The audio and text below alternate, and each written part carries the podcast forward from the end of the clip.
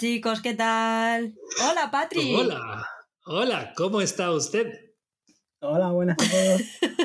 ya me estaba empezando a contestar yo porque luego estos me dejan con el culo al aire, ¿sabes? Es que me he quedado yo, ¿qué ha sonado por ahí? he, he, sido yo saludándome a mí misma. Es que justo se está parando la cámara. Yo es que no soy ventríloco, ¿eh? Es que ha sido Patri la que ha hablado antes que yo. Me he quedado un poco pillado, digo, ¿y esa voz? Pues es que os estaba viendo, porque justo de, antes de saludaros estabais peleando quién saludaba antes, y me, la, y me la he olido. Pero no me habéis dejado mal esta vez. Jodidos. Porque somos buenos. ¿Qué tal ha ido la semana? Bueno, eh, hemos visto bastante menos de lo que hubiésemos querido, pero yo creo que mm, entre lo que hemos visto, eh, mucha, mucha, mucha calidad. Cosas antiguas y cosas modernas. Y eso está bien. A lo mejor no hay que romperse la cabeza ni ver 300 títulos. A lo mejor hay que coger menos y, y saborearlos. ¿Tú eres de calidad? Lo intento, pero hay veces que me meto en unos berenjenales que no son normales. Yo para variar no ha ido muy bien la semana. Parece que nos estamos quejando todas las semanas de, cómo nos va, pero bueno, esta vez sí que sí, ha, sido una semana bastante, una quincena bastante complicada y, he visto bastante poquito. Pero bueno, lo que hemos visto lo, lo comentaremos por aquí. Yo le tengo que agradecer a las, a las vacaciones. Si no hubiera sido por las vacaciones, esto hubiera sido un descampado, ¿eh? Porque, madre mía. Esta, esta última semana eh, se, me ha, se me ha echado el tiempo encima. Pero bueno, no nos vamos a quejar más, como, como dice Paul. Eh, Oscar, diles a los escuchantes dónde nos pueden encontrar. Hombre, por favor, ¿cómo no lo voy a decir? Es maravilloso recordar que, por ejemplo, eh, tenemos en la cuenta de Instagram de Paul McCartney, eh, arroba feber-series TV, eh, bueno, cuenta en la cual pues podéis comentar cualquier cosa con, con Paul. Y luego ya del programa en sí, pues tenemos el correo electrónico blogenseriemail.gmail.com tenemos la cuenta de Instagram también, arroba blog-en-serie. Eh, tenemos el grupo de Telegram al cual os podéis unir cuando queráis. t.me barra todo junto. Y por supuesto, el origen de todo esto y el germen, el blog de nuestra querida Patri, www.blogenserie.com. Que está abandonadísimo. Eso sí que es un descampado y no mi semana. No me digas, porque yo qué sé, es que a lo mejor algún día te mando algo para que lo publiques, fíjate. No me digas, ay que me emociono. emocionate, si la emoción es gratis. Otra cosa es que me dé el venazo. Te, doy, te doy acceso para que lo puedas firmar. No, no, no, no quiero firmarlo. Tú pones ahí, te lo mando con seudónimo. Así no se entera la gente de que he sido yo. Pero si lo subo yo sale con mi firma y no, yo no te voy a a quitar el mérito. No voy a suplantar tu identidad. Ya, pero si yo te mando el documento por de Word por correo, pues luego ya lo subes tú y ya está. Ah, ya te convenceré. pero bueno, que de ilusión también se vive, Patri, que es muy bonita. Eso era el título de una peli. De momento, mira, más alegrado la tarde. Con qué poquito se te alegra la tarde, qué maravilla. Si otros lo supieran, mm, de verdad. qué diferente sería todo.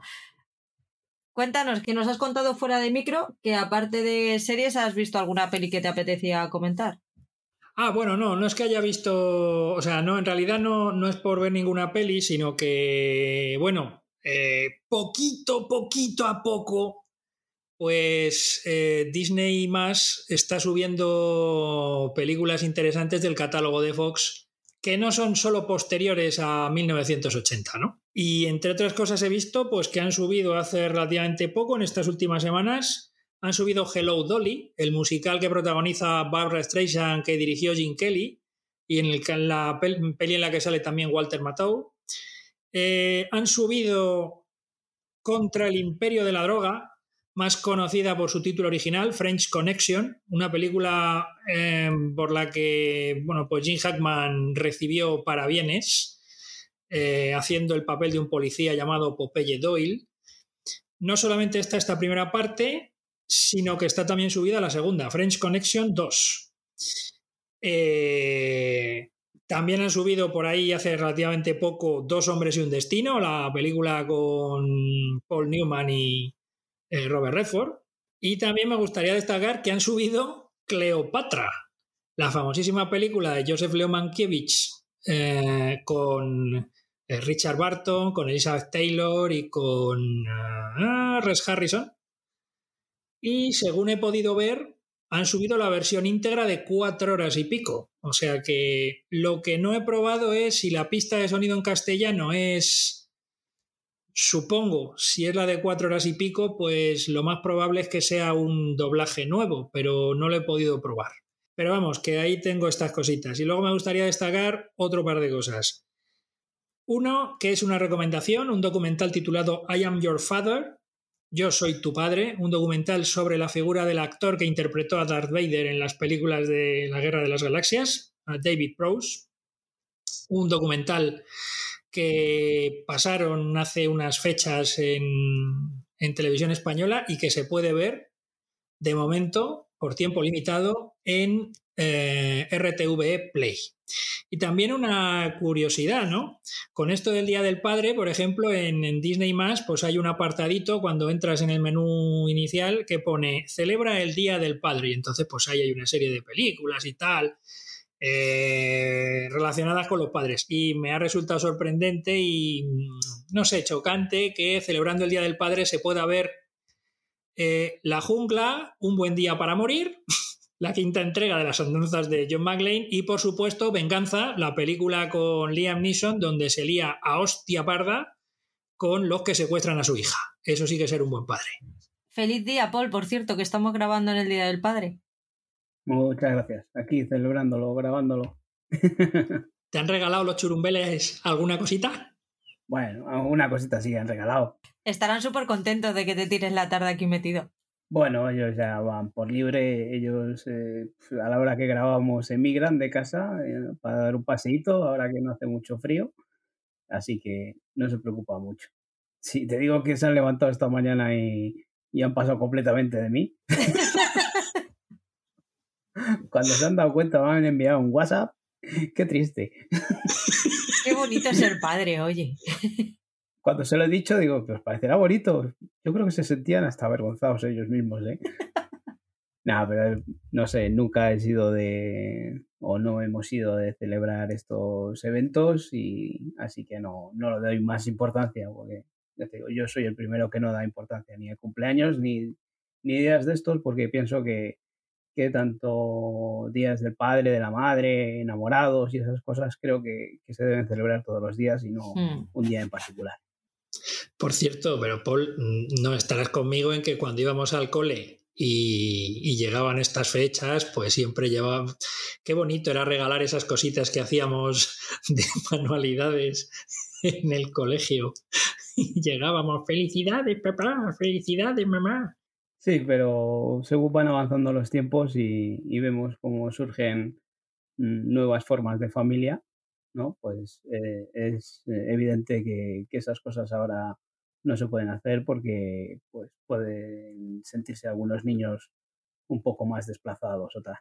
Bueno, de todas formas, mm, esta fecha yo creo que yo incluso, yo pensaba que eh, hasta ayer pensaba que era el domingo porque yo siempre lo, como siempre se traslada al domingo, menos mal que me lo llevaron ayer y dije, uh, pues le, tengo que dar el regalo a Daniela mañana. Así que hemos cumplido por lo menos. Que no, Greens, que, que yo lo sabía, ¿vale? Que yo lo sabía, lo tenía claro, era, es para hacer la broma solo, de verdad. él, también pasa de esto. Eh, con un WhatsApp lo había valido, ¿eh?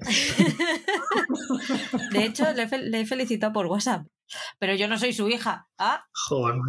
Yo he visto así fuera de, de, series y tal, he visto el nuevo, mi año favorito que ha llegado a Movistar Plus en formato de programa de entretenimiento. Llevaban ya unos, unas semanas anunciándolo que se pasaban a Movistar. Menos mal que siguen en formato podcast. No quiero decir con esto que el formato programa no esté bien, que está bien, lo que pasa es que los que nos gusta mucho el podcast, pues nos falta ritmillo, nos falta frescura, nos faltan sintonías molonas que tenemos en el podcast que en la, que en la tele no están. Pero aún así ha sido un primer programa muy bueno. Bueno, es que con, con Leonor Wadlin es difícil no acertar. Hablaron del año 1975. ¡Hombre! ¡Hombre, hombre, hombre, hombre! Un año en el que pasaron muchísimas cosas y bueno, tuvieron de invitado a Pablo Carbonell y de colaborador a JJ Vaquero. Y ahí hicieron un repasito por el año 1975, tocando todos los palos. Y bueno, con los típicos zascas de Arturo González Campos y, y Dani Rovira. Para la semana que viene que ya se habrá emitido cuando yo publique este podcast, eh, será, la invitada será Edurne y hablarán del año 2020. Que yo creo que ahí también tienen telita para cortar. Y, y juego les puede dar. Pues sí, año 2020. Tan, cerca y tan lejos. Parece que han pasado 20 años desde entonces. Bueno, pues sí, es un, programa chulo, ¿no? Yo he oído alguna vez el formato podcast de anteriores ediciones y, está muy bien. Es divertido, es entretenido y conocer también a estos invitados que suelen escoger, ¿no? Su año de nacimiento o su año de que les ha pasado, les ha ocurrido algo que puedan destacar. Entonces es una forma de conocer a, a la gente un poco, un poco más, a estos mm, artistas conocidos que invitan amigos. Y está entretenido. Pues le dan ese puntito. de Arturo González Campos ya sabemos cómo, cómo las gasta y bien acompañado por Dani Rovira. Me encanta porque Leonor Wadlin eh, no eligió el mismo año que en el podcast. En el podcast no me acuerdo qué año eligió, pero sí me acuerdo que lo eligió porque fue el año que se inventó la, mm, la anestesia y me sentí tan identificada con ella porque la anestesia es el mejor invento del mundo. Yo, yo me metería anestesia todos los días, si fuese así, así, en vena. No ha quedado bonito así escuchado. en vena, pues. La cabeza, la cabeza de cada uno es muy libre de pensar. Pero queda claro que he dicho anestesia. Anestesia. Ya, ya. Yo te digo lo que le dije yo al anestesista el, día de mi parto, que eran mis doctores favoritos. Sois mis favoritos. El tío se reía, digo, ¿cuántas veces te lo han dicho? A tope con la anestesia siempre. Bueno, vamos a, a reconducir. De lo poco que habéis visto esta semana, ¿qué habéis visto de Prime Video, Oscar? Bueno, pues yo de Prime Video he visto eh, me estoy viendo dos series de dibujos animados de mi infancia que están viendo otras personas bajitas por aquí de mi entorno. Una es D'Artagnan y los tres mosqueperros, la serie española que Televisión Española emitió en el 81, creo que fue, y que, jolín, que está muy bien. Al igual que La Vuelta al Mundo de Willy Fogg hizo un par de años más tarde, pues aquí adapta otro clásico de la literatura de Alejandro Dumas, y es que está, está muy bien. Y además fue una serie que ganó premios y que se vendió muy bien en, el extranjero. O sea que. Y la gente menuda que tengo por aquí, pues. Eh, les ha gustado. O sea que, bueno, es. es, una, es un punto a favor. La otra serie es eh, Sherlock Holmes, pero Sherlock Holmes, la versión de Hayao Miyazaki y la Rai, la versión en la que eh, Moriarty se ríe diciendo jaje jijoju.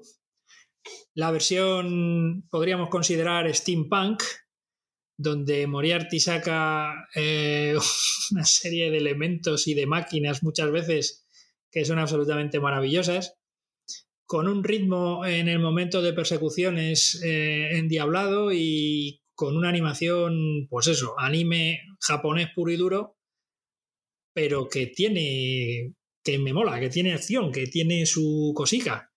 Eh, viendo esta serie, que es posterior, me recuerda muchísimo al Castillo de Cagliostro, la película de Miyazaki de la cual hablé ya hace unas cuantas fechas, que dije que había visto, pues en muchas cosas me, me recuerda muchísimo. Es muy Miyazaki esta serie. Y muy bien, o sea, yo perfecta y maravillosa. Y, estoy volviendo a la infancia también. Y parece ser que a la gente menuda de por aquí también la ha caído en gracia. No solo la serie, sino la canción de la cabecera, que creo que si nos ponemos a cantarla la sabemos todos. Canta, canta. No. Adelante. No, no, no pienso cantarla. Siéntete en casa. Sí, no, sí, en casa estoy, pero ahora mismo no me siento como en casa.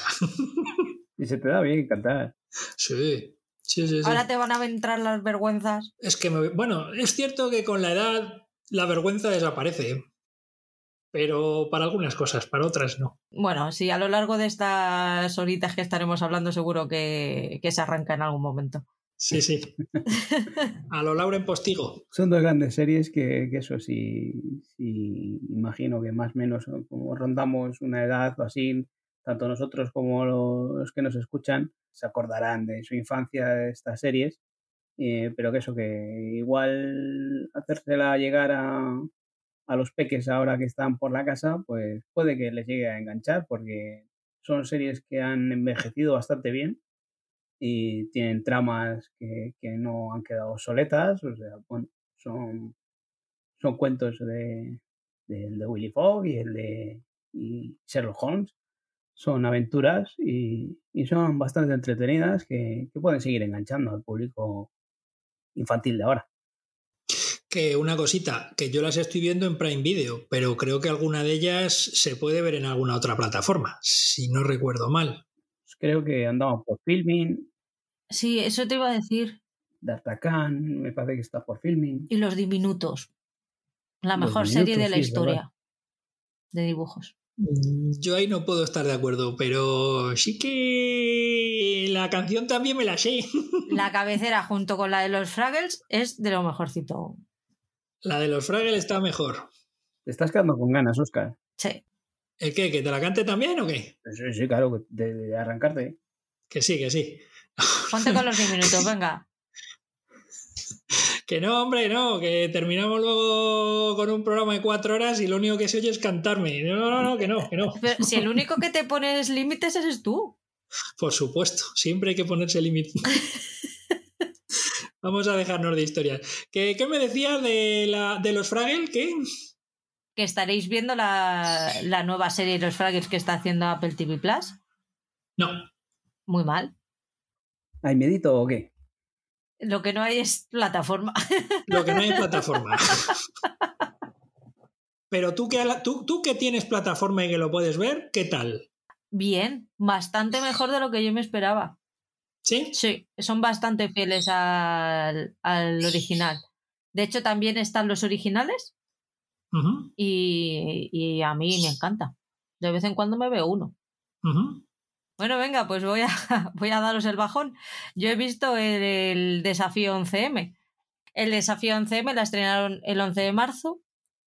Es una serie documental de cuatro episodios que, pues eso, narra lo ocurrido en los atentados de Madrid del 11 de marzo desde su preparación años antes. O sea, no solamente eh, se limita a, los hechos. La dirección es de Carlos Agulló, como ya fuera el de ETA y la serie es igual de completa que, que la primera temporada. Eh, consta de cuatro episodios. La productora es Cuerdos de Atar, por cierto. Tiene cuatro episodios. En el primero se cuenta la historia de las víctimas, los familiares y de todos aquellos que estuvieron como primera ayuda. Sanitarios, gente que bajó a ayudar, eh, lo narran familiares de víctimas, víctimas, pues un poco todo lo que ocurrió desde, pues, en el momento en que estallaron las bombas en los trenes y, luego, pues, cómo se los fueron llevando a, hospitales en ambulancias los graves, los leves eh, se iban en taxi o como podían y luego, pues, los fallecidos se los llevaron al, al pabellón 6 del IFEMA. El segundo episodio cuenta toda la trama política que derivó de, de los atentados. Ojito que aquí tenemos hablando a Aznar, a Urdazi y a Zaplana, entre otros. La primera vez que alguien consigue que Aznar hable de lo que pasó. Es muy interesante porque tú le estás escuchando a él y estás viendo eh, en paralelo lo que pasaba y oye, pues es una mezcla entre entre ningún sentimiento bueno. Bueno, da igual. El siguiente episodio eh, se llama Neutralizados y cuenta la parte de la investigación policial desde que empezaron a preparar los atentados tres años antes hasta la explosión del piso de Leganés. Hablan policías, Geo creo que no habla nadie, pero habla el director del CNI, que el hombre tiene sus cositas que contar. Si habéis visto el de Netflix ya os podéis imaginar un poquito por dónde va la vaina. Y luego el episodio 4, el juicio y las condenas de los detenidos te toca todos los palos, te lo cuenta muy bien, te hace un árbol genealógico para que no te pierdas. Es difícil porque los nombres tienen su cosita, pero bueno, como llevamos tantos años escuchándolos, pues más o menos los tenemos a todos ahí ubicados. Yo la, trama que menos conocía era la, asturiana y, merece la pena porque ahí hay, hay cositas chulas. Súper recomendable para mí. Entre este y el de Netflix, ¿cuál recomendarías? Este. Te cuenta lo mismo que el de Netflix, pero te da muchísima más información. Y la verdad es que ya fuera de coña, el escuchar a Aznar, a Urdazi y a, y a Zaplana, sobre todo a Aznar y a Zaplana, te ayuda mucho a entender muchas cosas. Ahí el que falta es Ángel Aceves. Es cierto que ni Aznar ni Zaplana participan en el, de, en el documental de Netflix. Ese sí que lo he visto yo. Y bueno, me enteré de un par de cositas que no sabía. O que.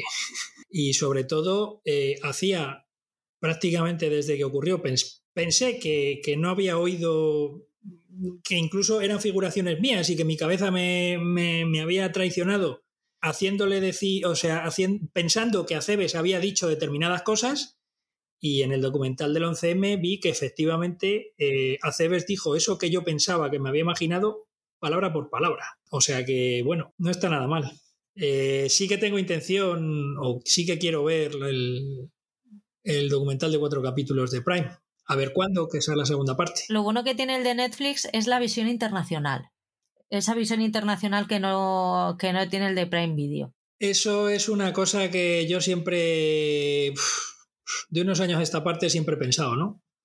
Eh, si tú te quieres enterar de lo que pasa en España, tienes que tirar de los medios de comunicación de fuera y de los, de los corresponsales de medios extranjeros que están trabajando en España. Porque si tienes que enterarte y tienes que intentar conocer mínimamente la verdad a través de la prensa de aquí, es para pegarse un tiro. Y es una vergüenza y me duele mucho tener que decirlo. Pero yo considero que si quieres, ¿quieres saber la verdad sobre la transición? Pregunta a los corresponsales extranjeros que vivieron en aquella época y que mandaron sus crónicas a sus medios. ¿Quieres saber algo sobre el golpe de Estado del 23F? Pregunta a los corresponsales extranjeros. Yo cada vez lo tengo más claro y no sé si el documental de Prime me lo dejará todavía mucho más claro, pero después de ver el de mm, la película documental de Netflix, eh, me ha quedado todavía un poquito más claro. Sí que es verdad que todo lo que sale en el documental de Netflix es solo de BBC, Hombre, me hubiese gustado también si hubiesen podido conseguir eh, imágenes e informaciones de medios franceses o de medios alemanes, un poner, ¿no? Sí que sale alguna cosita ahí de Estados Unidos y tal, pero, pero el meollo de la cuestión es de imágenes de BBC. Pero, pero bueno. Está muy bien el cruce de, de declaraciones que tiene Urdazi con Milá con Lorenzo Milá. Ahí tienen ahí unas declaraciones, son 30 segunditos, pero Dios mío, es que casi me levanto y aplaudo. y con eso te lo digo todo. Y no sé si te pareció a ti, si te llamó la atención las declaraciones del embajador español en Estados Unidos. De Javier Rupérez, efectivamente. Porque a mí me dejaron un poco con la boca abierta de decir, uy, pero si este es de la cuerda. Sí, sí, a mí me, me dejaron, me dejaron, me sorprendieron. Y aparte de todo eso, yo la historia de la entrevista concedida por Bush a Televisión Española no la conocía. Eh, entonces me quedé un tanto sorprendido toda esa, toda esa cosita que supongo que en el desafío 11M se explica mucho más. Ahí es donde te digo que hay un cruce de declaraciones de los dos que es muy interesante. Por eso, por eso quiero verlo. Sí que es cierto que me he visto el de Netflix, pero tengo muchas ganas de ver el de Prime. Sí que igual he hecho un ojo a, a uno de los dos y creo que por lo que tú me estás diciendo puede resultar más interesante este de Amazon y ya he oído más, más gente que opina esto mismo, que el de Amazon es un poco más, o da más información o es un poco más, como más serio, no sé. Entonces creo que sí que le daré una oportunidad. ¿Viste la primera temporada, el desafío ETA?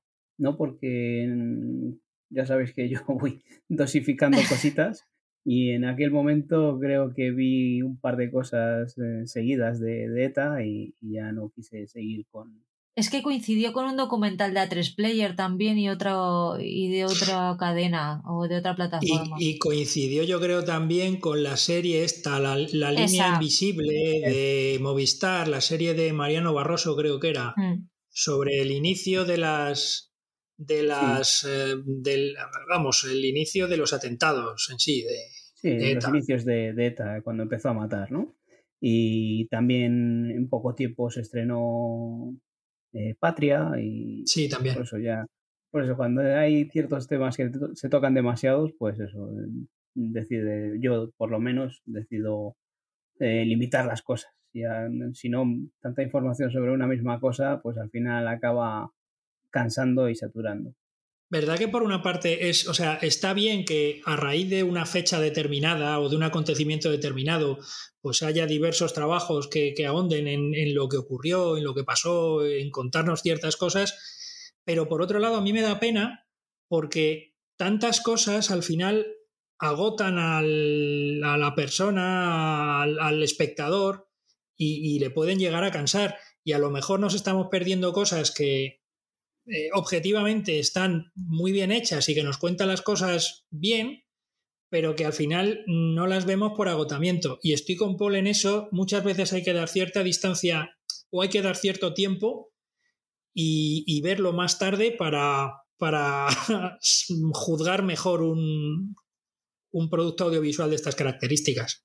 Pero lo que tiene esto también, lo de ETA se va a ir haciendo cada vez más difícil, pero lo que tiene un 11S o un 11M o un, los atentados de Barcelona es que los aniversarios se recuerda.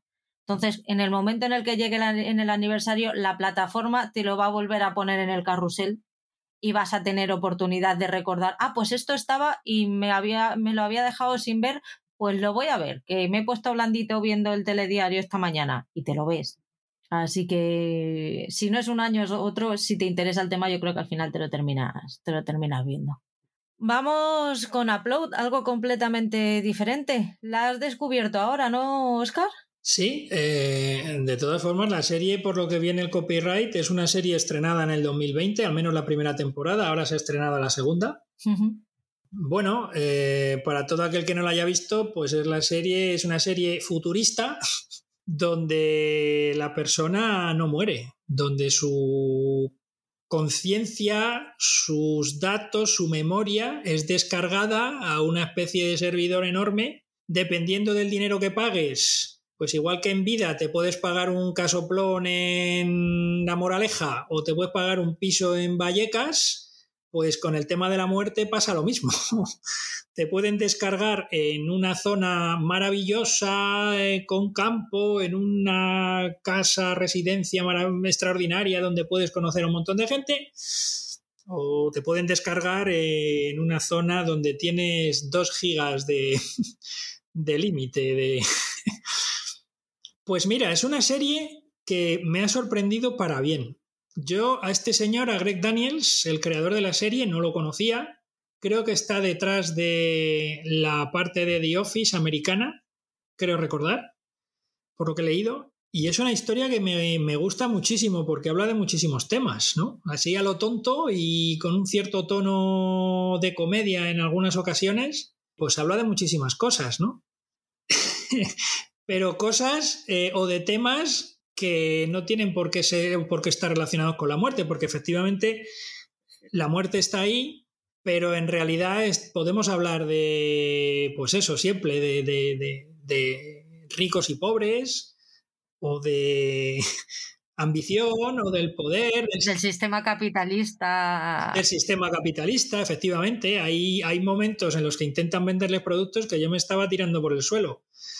Eh, me gusta muchísimo eh, el actor que interpreta al botones conserje chico para todo, porque es absolutamente espléndido, o sea, tiene una cara de, que, que da para todo, da mucho juego además, ¿no? Pero hay una cosa que hacia los episodios del final de la primera temporada, el tema amoroso va mm, cogiendo peso. Y hay algunas eh, secuencias en las que, bueno, ay, qué bonito es el amor, mm, patatí. Eh, eh, ya ahí yo saco las uñas. No. O sea, me estabas tirando por un lado y ahora me pones el peso aquí. Ah, bueno, vale.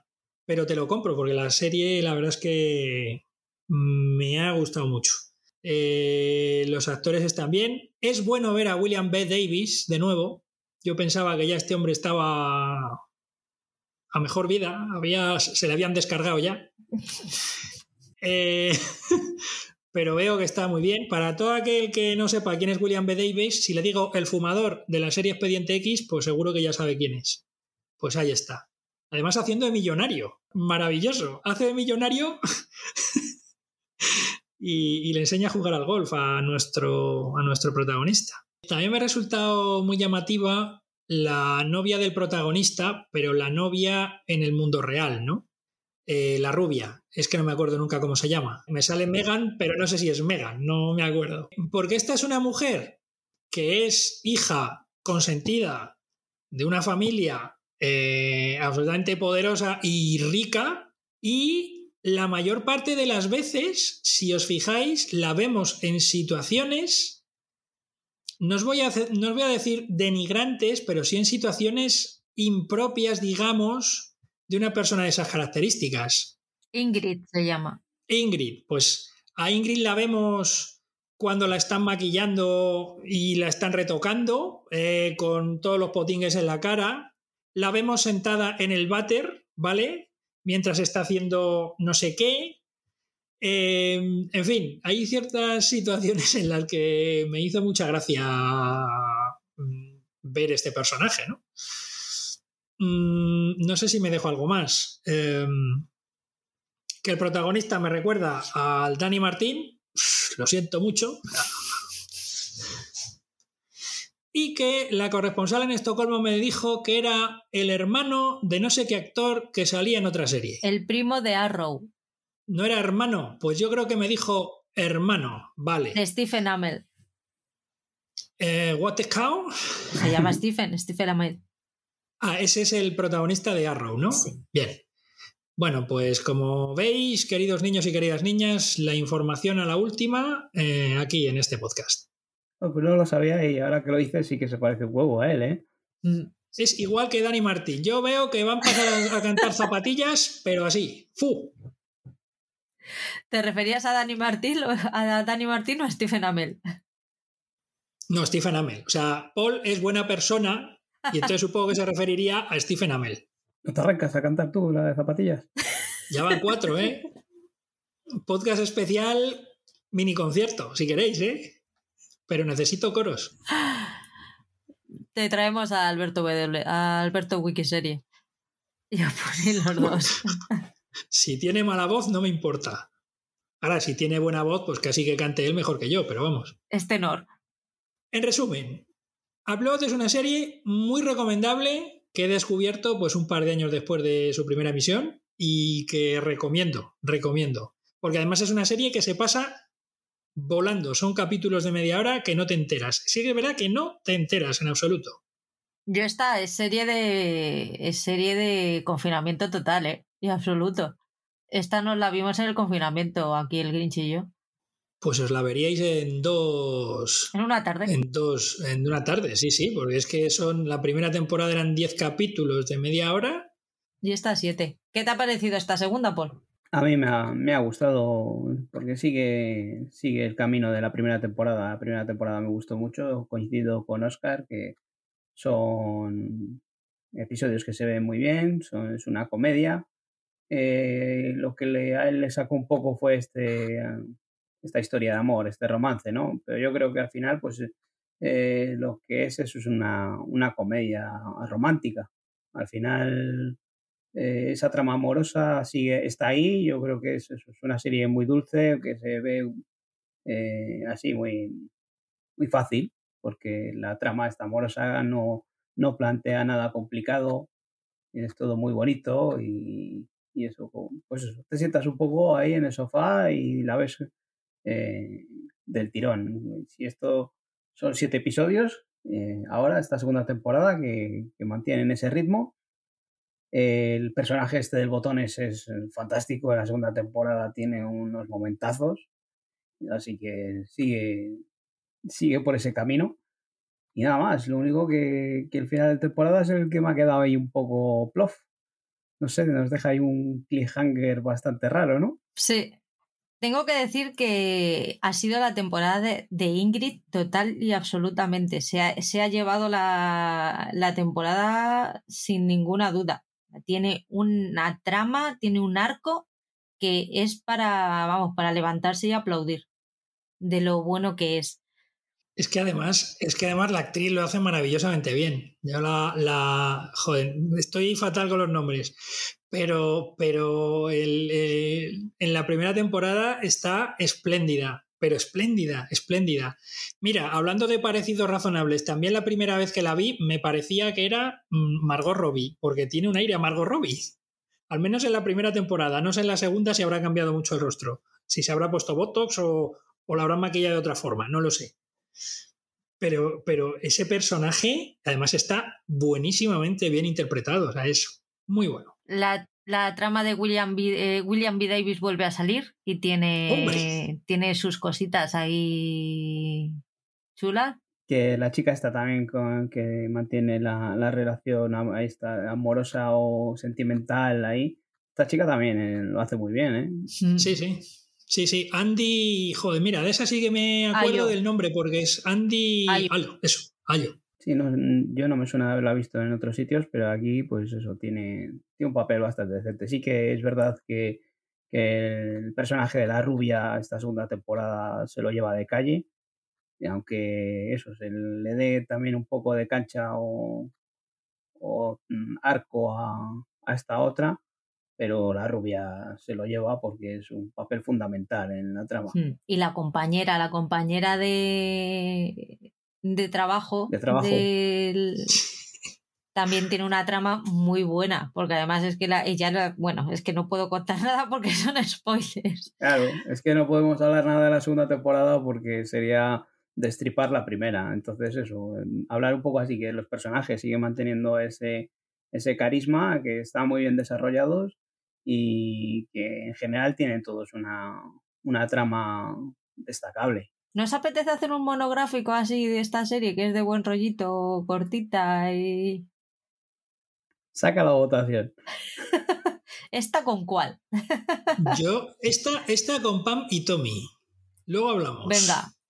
Sí, te lo compro para el próximo monográfico. Mientras tanto, vamos a pasar a HBO Max, que al final nos pasamos de las cuatro horas, que llevamos solo pre Video y llevamos 45 minutos, amigos pero tampoco hemos visto tanto este, esta temporada. Como sabemos que tenemos poco material, nos enrollamos que da gusto. que nos conocemos. ¿Lo dices, ¿Lo dices por mí? Lo digo por los tres, que estamos muy relajados aquí. Nos falta el café y las pastitas. Voy a por ella si queréis. Tengo cafetera italiana. Pues yo no he cogido el agua y la estoy echando de menos. Pues venga, vete a por ella. Esto lo puedes editar, joder. ¿Qué nos ha parecido el turista? ¿No nos ha parecido el turista? Sí, sí, sí. Perdón. Espera, espera, ¿qué? Que yo solo he visto dos. ¡Ah! ¿Qué te ha parecido el turista, Paul? Yo solo he visto dos episodios, así que os dejo que vosotros os explayéis. Yo los dos episodios que he visto a mí me han gustado mucho. Creo que ya habíamos hablado en el último podcast de... Había visto solo uno, ahora solo he visto dos. No me ha dado tiempo a ver más.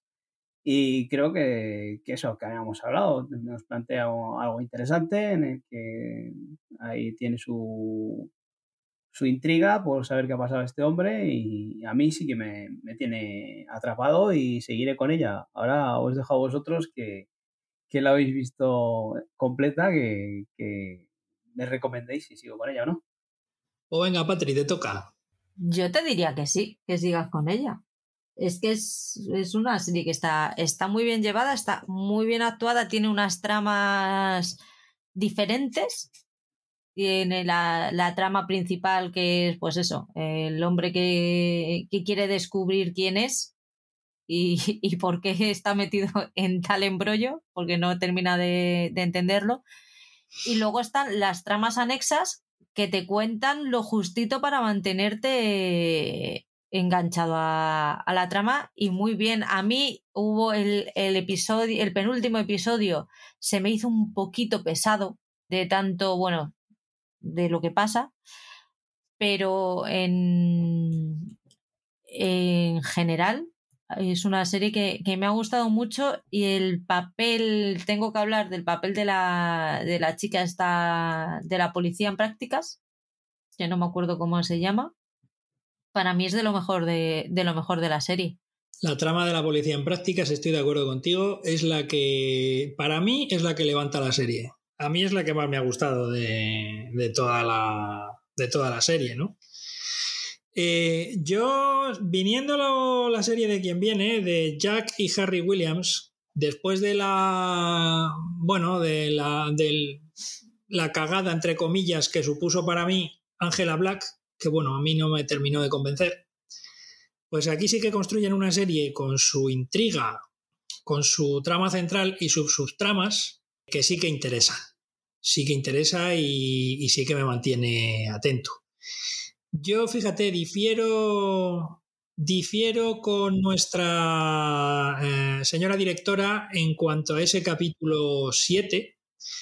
Tal vez a lo mejor porque a mí el tema de los capítulos raros me atraen, ¿no? Y el 7, el capítulo 7 es un capítulo raro, que cuenta ciertas cosas que completan ciertas cosas y que está contado pues de una determinada forma. Bueno, no es una cosa original, pero sí que es cierto que el tono del resto de la serie difiere un poco de, de este séptimo capítulo. Es el 5, son 6 en total. Joder, pues llevo diciendo el séptimo ni se sabe. Bueno, pues el capítulo 5. el capítulo 5. Lo bueno de la serie es que son 6 capítulos, que es corta, a mí el que se me hizo un poco pesado es el, el, el último, fíjate. Eh, se alargan las cosas en demasía, para mi gusto. O sea, es una serie, está cerrada, acaba cerrada. Bueno, bueno, no, no sé qué decirte. No. Yo creo que si quieren seguirla, la pueden seguir. A ver, yo pensaba que Broadchurch la primera temporada estaba cerrada y que no se podría sacar una segunda temporada. Y resulta que sacaron una segunda temporada igual o mejor que la primera. Pues a lo mejor aquí pasa igual. Me gusta además que en la mayor parte de los capítulos hay tintes de humor y tintes de comedia. Y eso también aligera un poco y hace que, al menos en mi caso, me la haya comido con más gusto la serie. Yo la valoro bien, bien, aunque bueno, ya digo que el último capítulo, para mi gusto, se alarga en demasía. ¿Qué tal nuestra bandera significa muerte, Paul? Bueno, pues he visto dos episodios y a mí me han encantado, me han enganchado.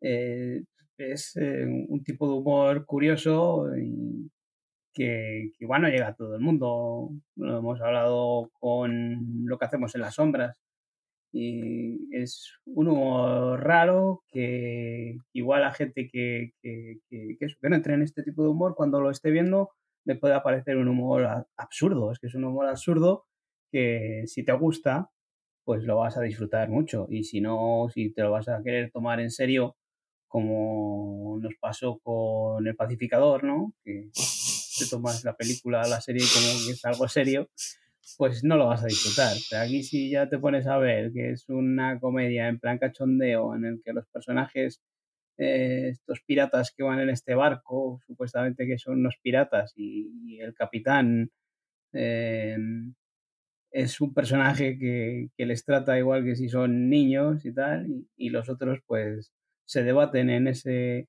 en ese estilo ¿no? de vida eh, pirata o, la vida de, los piratas tipo Barba Negra y esas cosas.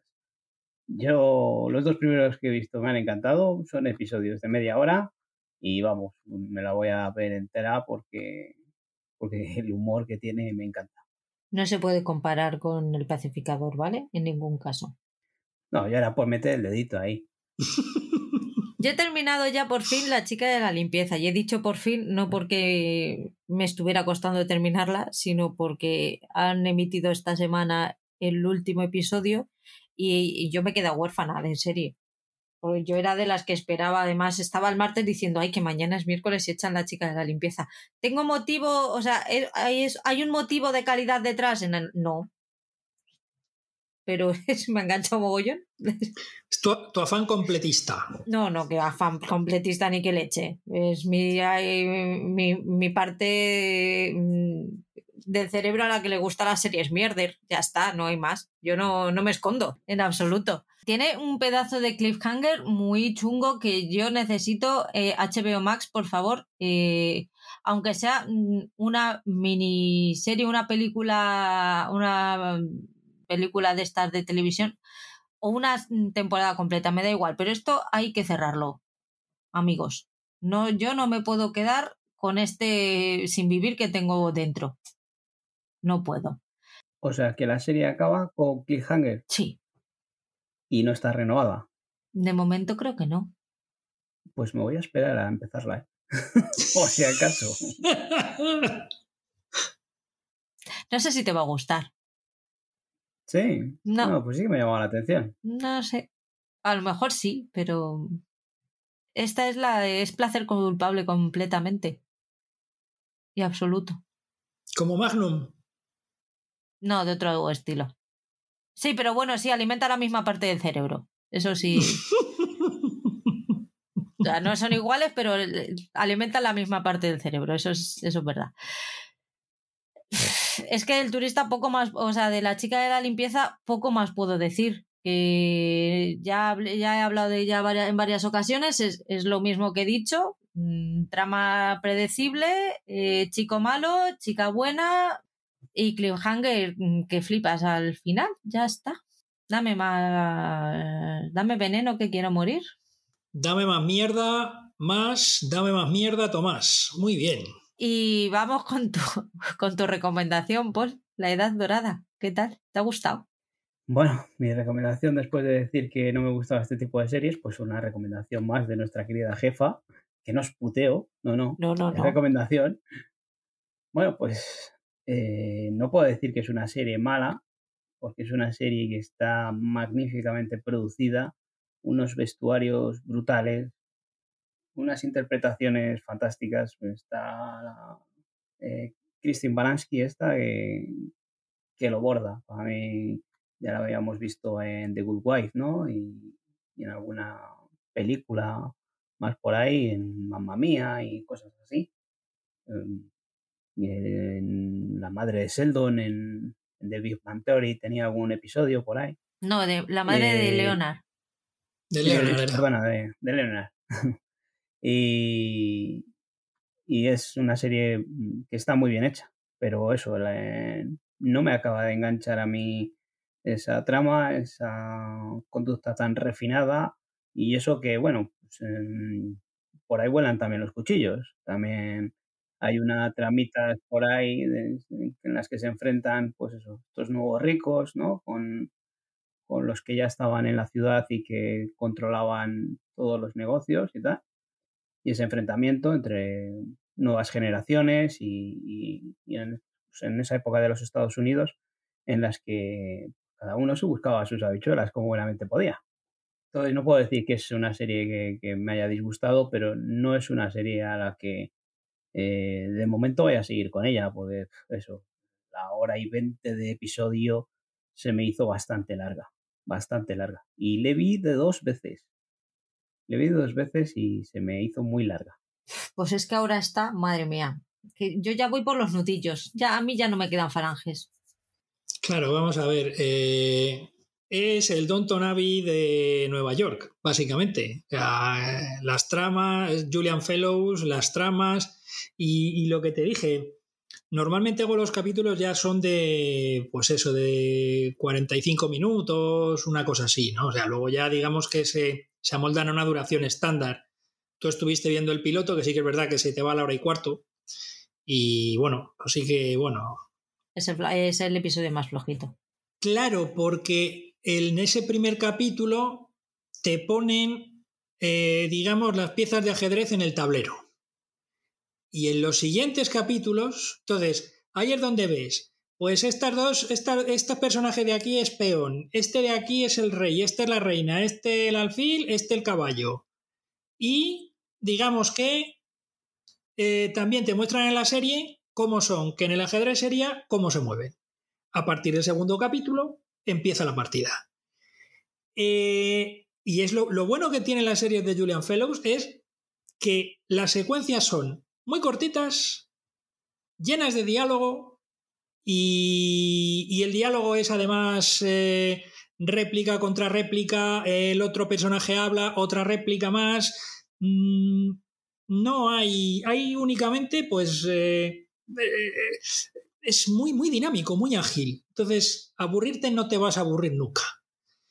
Luego ya que ese tipo de series te puedan gustar o no, pues ya es otra historia. Pero sí que evidentemente que para la gente a la que le gustan este tipo de, series, caso de la corresponsal en Estocolmo, por ejemplo, que es por lo que de oídas sé lo que está pasando, pues, pues está muy bien. Ah, por cierto, para todos aquellos, no sé si ya lo estarán emitiendo eh, por las tardes, pero hablando de Julian Fellows, hablemos de Downton Abbey, que ya está disponible en la plataforma de RTV Play. Y no sé si ya la están emitiendo por las tardes en lugar de Victoria, Empiezan lunes. lunes a viernes. Empiezan este lunes. Sí, Pues va. en, en R- que han, empe- han empezado a, a emisión, o sea, emisión del. a publicación del podcast ha empezado este pasado lunes. Vale, pues ya también está la serie, por si la queréis ver directamente sin historias de horario, en, en RTV Play.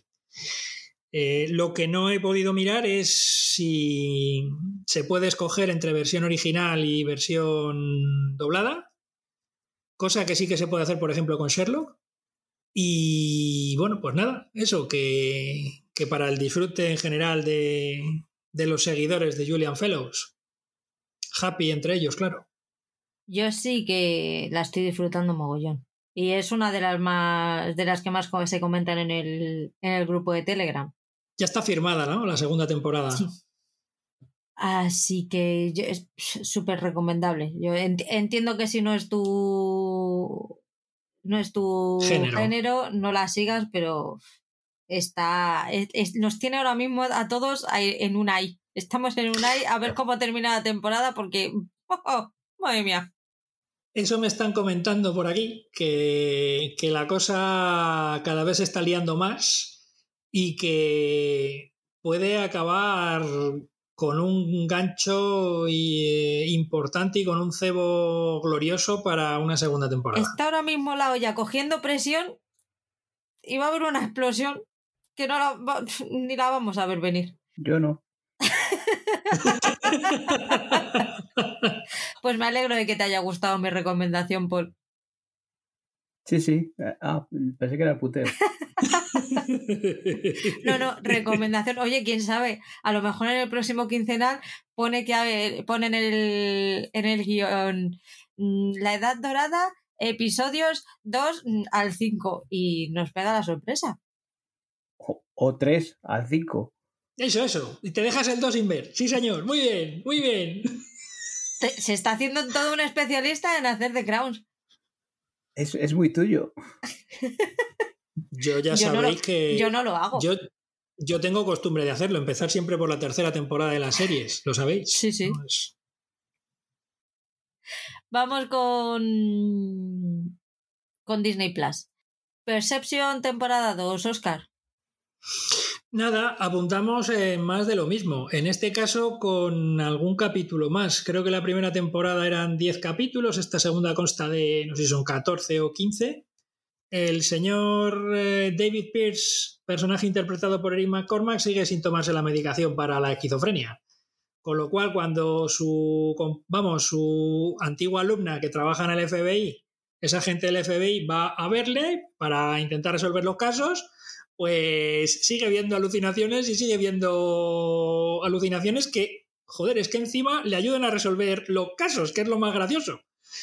Yo cuando veo alucinaciones, todos me llaman loco y a mí la alucinación no me ayuda a resolver los problemas de mi vida. Pero aquí sí, aquí parece ser que sí. Pero bueno, eso es, es la magia del audiovisual. Eh, y acaba la segunda temporada con el señor Pierce eh, enseñando en la Sorbona, en París. Pero claro, hay una tercera que tengo que empezar a ver, con lo cual no sé si la tercera se desarrollará en París o aparecerá París en el primer capítulo o habrán dado otro giro al personaje. No lo sé, pero veremos. Pero ya digo, es un procedimental que de momento a mí me sigue atrayendo y la tercera temporada la voy a ver. Y también quería comentar que ya he terminado de ver la primera temporada de Las Chicas de Oro, eh, que ya he comenzado con la segunda temporada y que me sigue pareciendo una serie grandiosa que ha envejecido muy bien desde el año 85 con la emisión de la primera temporada, las segundas del 86. Y bueno, se sigue notando que en algunos de los diálogos tienes que adaptarlo a la idiosincrasia hispana, pero por lo demás, eh, a mí me parece y me sigue pareciendo una serie maravillosa. Que todo aquel que no la haya visto, pues se la recomiendo. Tienen una pequeña obsesión con Reagan.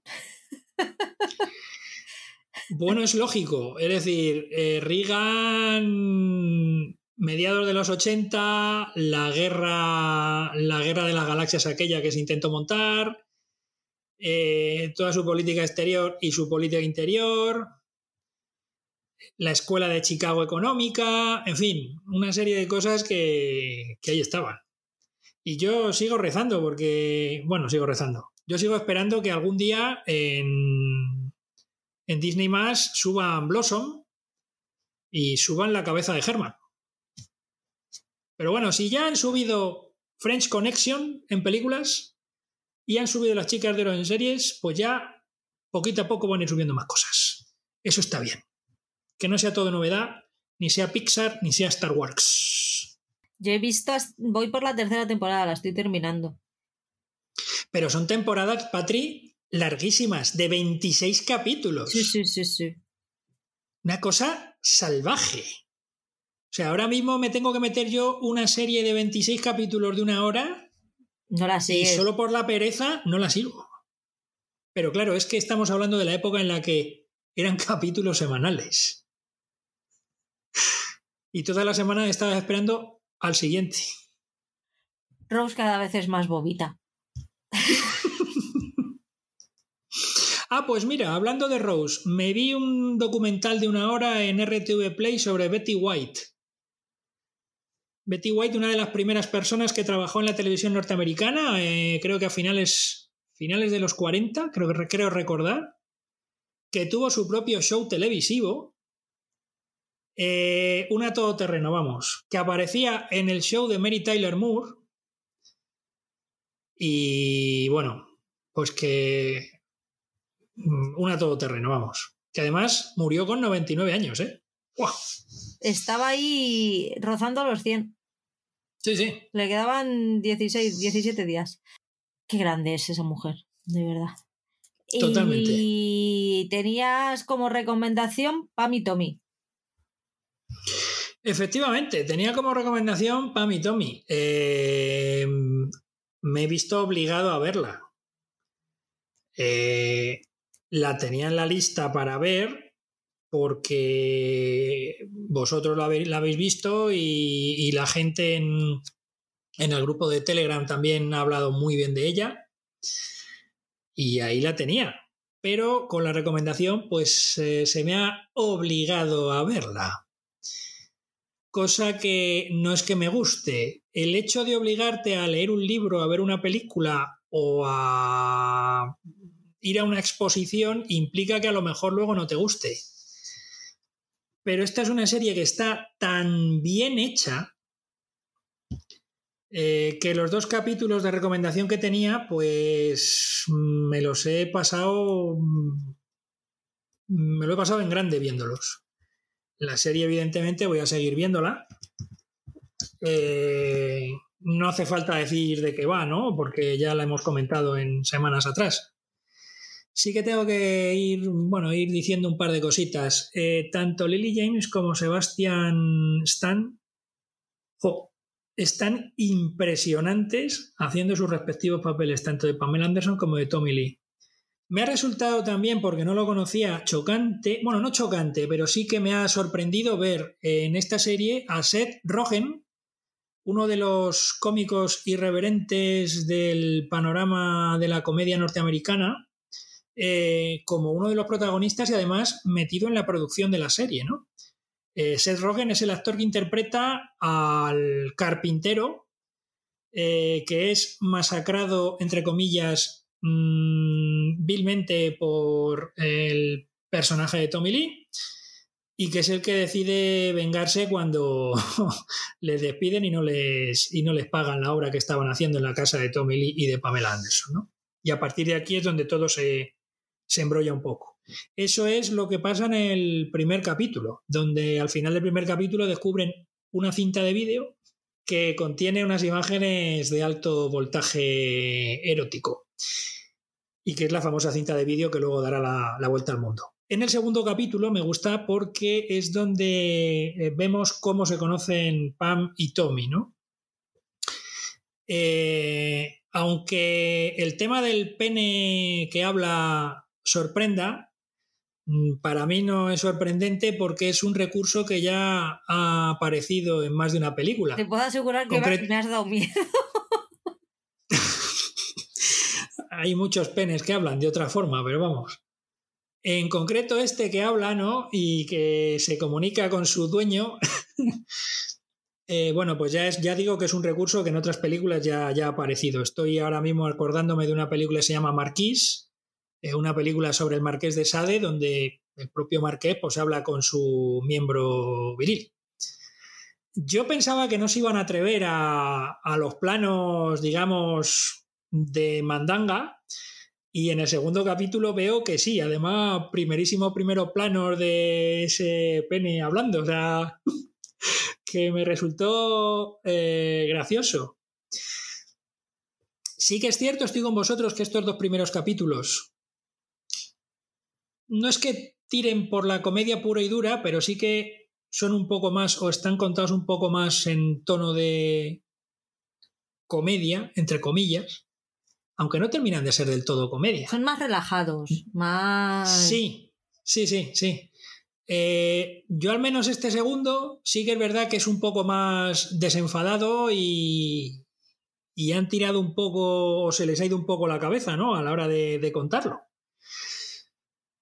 pero tal vez a lo mejor no me han resultado a mí tan tan de comedia como a otros, otros espectadores de, estos mismos capítulos, porque yo siempre, vamos, o, no me he olvidado o siempre he tenido en la cabeza los primeros minutos del primer capítulo, que es esa secuencia en la que hay un televisor donde se está pasando una entrevista que está haciendo Jay Leno en su show a Pamela Anderson, evidentemente el Jay Leno y la Pamela Anderson de ficción, y hay una especie de traveling donde la cámara se va acercando a esa pantalla de televisión y donde yo creo que se da un poco la, el tono de la serie.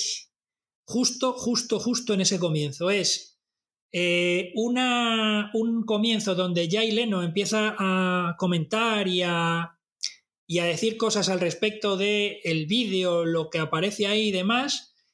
un momento en el que eh, Pamela Anderson de ficción vemos como, como que no se entera muy bien de lo que está pasando o de por qué se lo dicen. No sabemos si luego eso ahí aparecerá más tarde.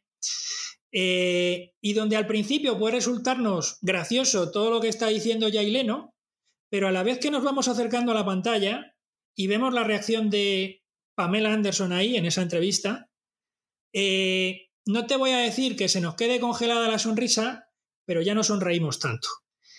Y yo creo que esos 30 segundos, 40 segundos, un minuto que dura esa introducción de ese primer capítulo nos da el tono de la serie.